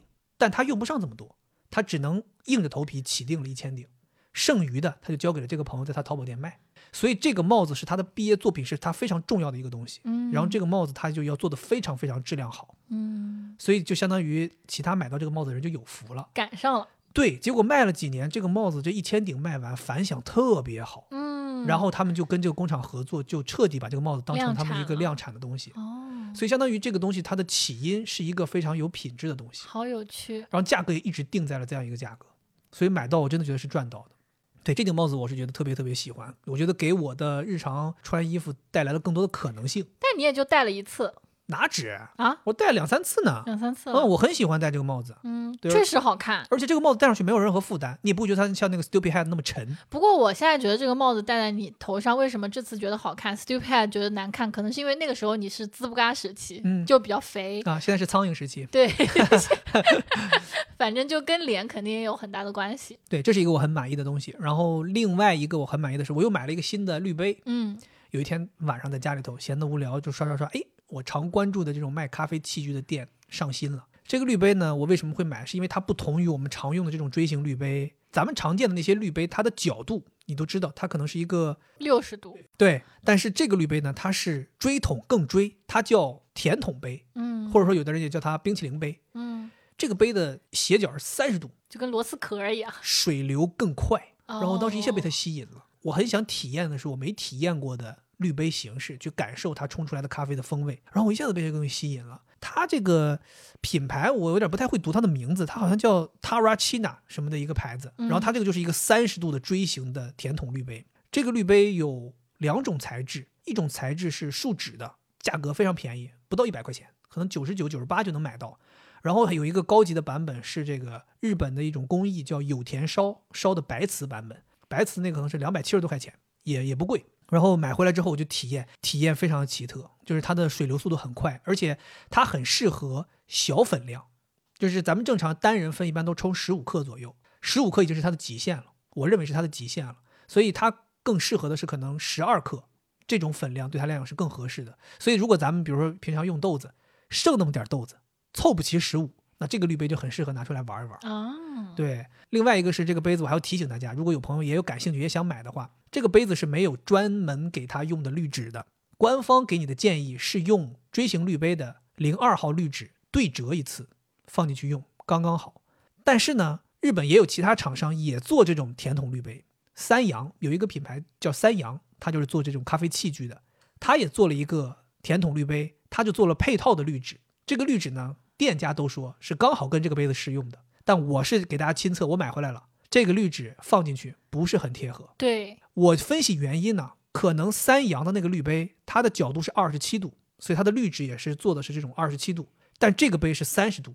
哦，所以就差这一点儿，它就贴合不上，反而还是得按照这个杯的生产商他建议你的用零二号滤纸对折来用。对，这个是我提醒大家的，大家千万别在买的时候，因为店家跟你说合适，你就买了。因为三洋的这个滤纸，因为它这个二十七度的这特殊的这个滤还纸挺贵。还挺贵，可能一袋儿要三四十块钱呢。嗯，我也是亲测，因为我用了它那个大滤纸对折的，是非常贴合的。嗯，然后用那个三洋那个就差一点儿。对，嗯，我是觉得这个东西确实是一个新体验，大家可以体验体验。我现在买过四个滤杯，都是完全不一样的骨架形态和冲泡的这个量啊、方式什么都不一样。这个滤杯它的骨架也很有特色。咱们正常见到的锥形滤杯，它都是向下的这种垂直的骨架，或者说有些人是花瓣形的骨架。它的这个骨架是螺旋状的，就是像是一个弹簧一样的，所以它下水速度非常的快。所以你有合适的豆子，比较适合这种快速下水的，你其实可以买一个这个滤杯玩一玩。我觉得就是你的这个对于冲咖啡的爱也在慢慢感染着我。就我虽然不是自己喜欢冲咖啡喝咖啡，但因为你老买一些这种新的过来，我也觉得哎挺有意思，我也想去试试。我觉得我是那种小孩儿心态。嗯，你的这个甜筒滤杯，有一次你在外面，我就自己在那里偷偷的冲，冲的过程当中，因为它比较窄，所以加水不能一下子加很多，它的容水量是很小的。，对，我就加太多了，它就洒出来了。洒出来之后，我就很害怕，就跟小孩做错事一样，马上拿纸去擦，然后又探头看外面，怕你走进来。 我觉得它的趣味性应该大于它的实用性。但我觉得我们有的时候也挺愿意为趣味性买单的。是的，我觉得我推荐就是说，我觉得值得为它这个趣味性买单。而且我最近一段时间就是为了要冲它，我甚至就是说每天就是顶着这个十五克的极限还在冲它，然后甚至我已经掌握了如何在它的这个小的容水量下面把这个豆子冲开。嗯，行了，我们今天推荐的所有内容，哇，今天真的太多了。太可怕太了。多了，这应该是有史以来最长的一次闲聊分享。嗯可能主要是因为上马我们想说的东西太多了，然后加上陈奕迅演唱会，加上依然还保留了后面推荐的这些环节。我们希望大家听的不觉得无聊，也希望大家听完之后像以往一样觉得有所得，觉得有一些可以自己将来也去体验的东西。非常感谢听到现在的朋友，我对觉得可能就没有像以前那么多。最后，我们还是像以往一样，我们祝大家都能够热爱生活，也都能够体验到自己喜欢的事情和难忘的事情。加上这一次有这个上马的事情，我们也想祝大家都能够突破自己，像惠子一样完成第一次六公里，以后可能会完成更多的事情。真的很开心，那以上就是我们的全部内容了，咱们下期再见，拜拜。拜拜。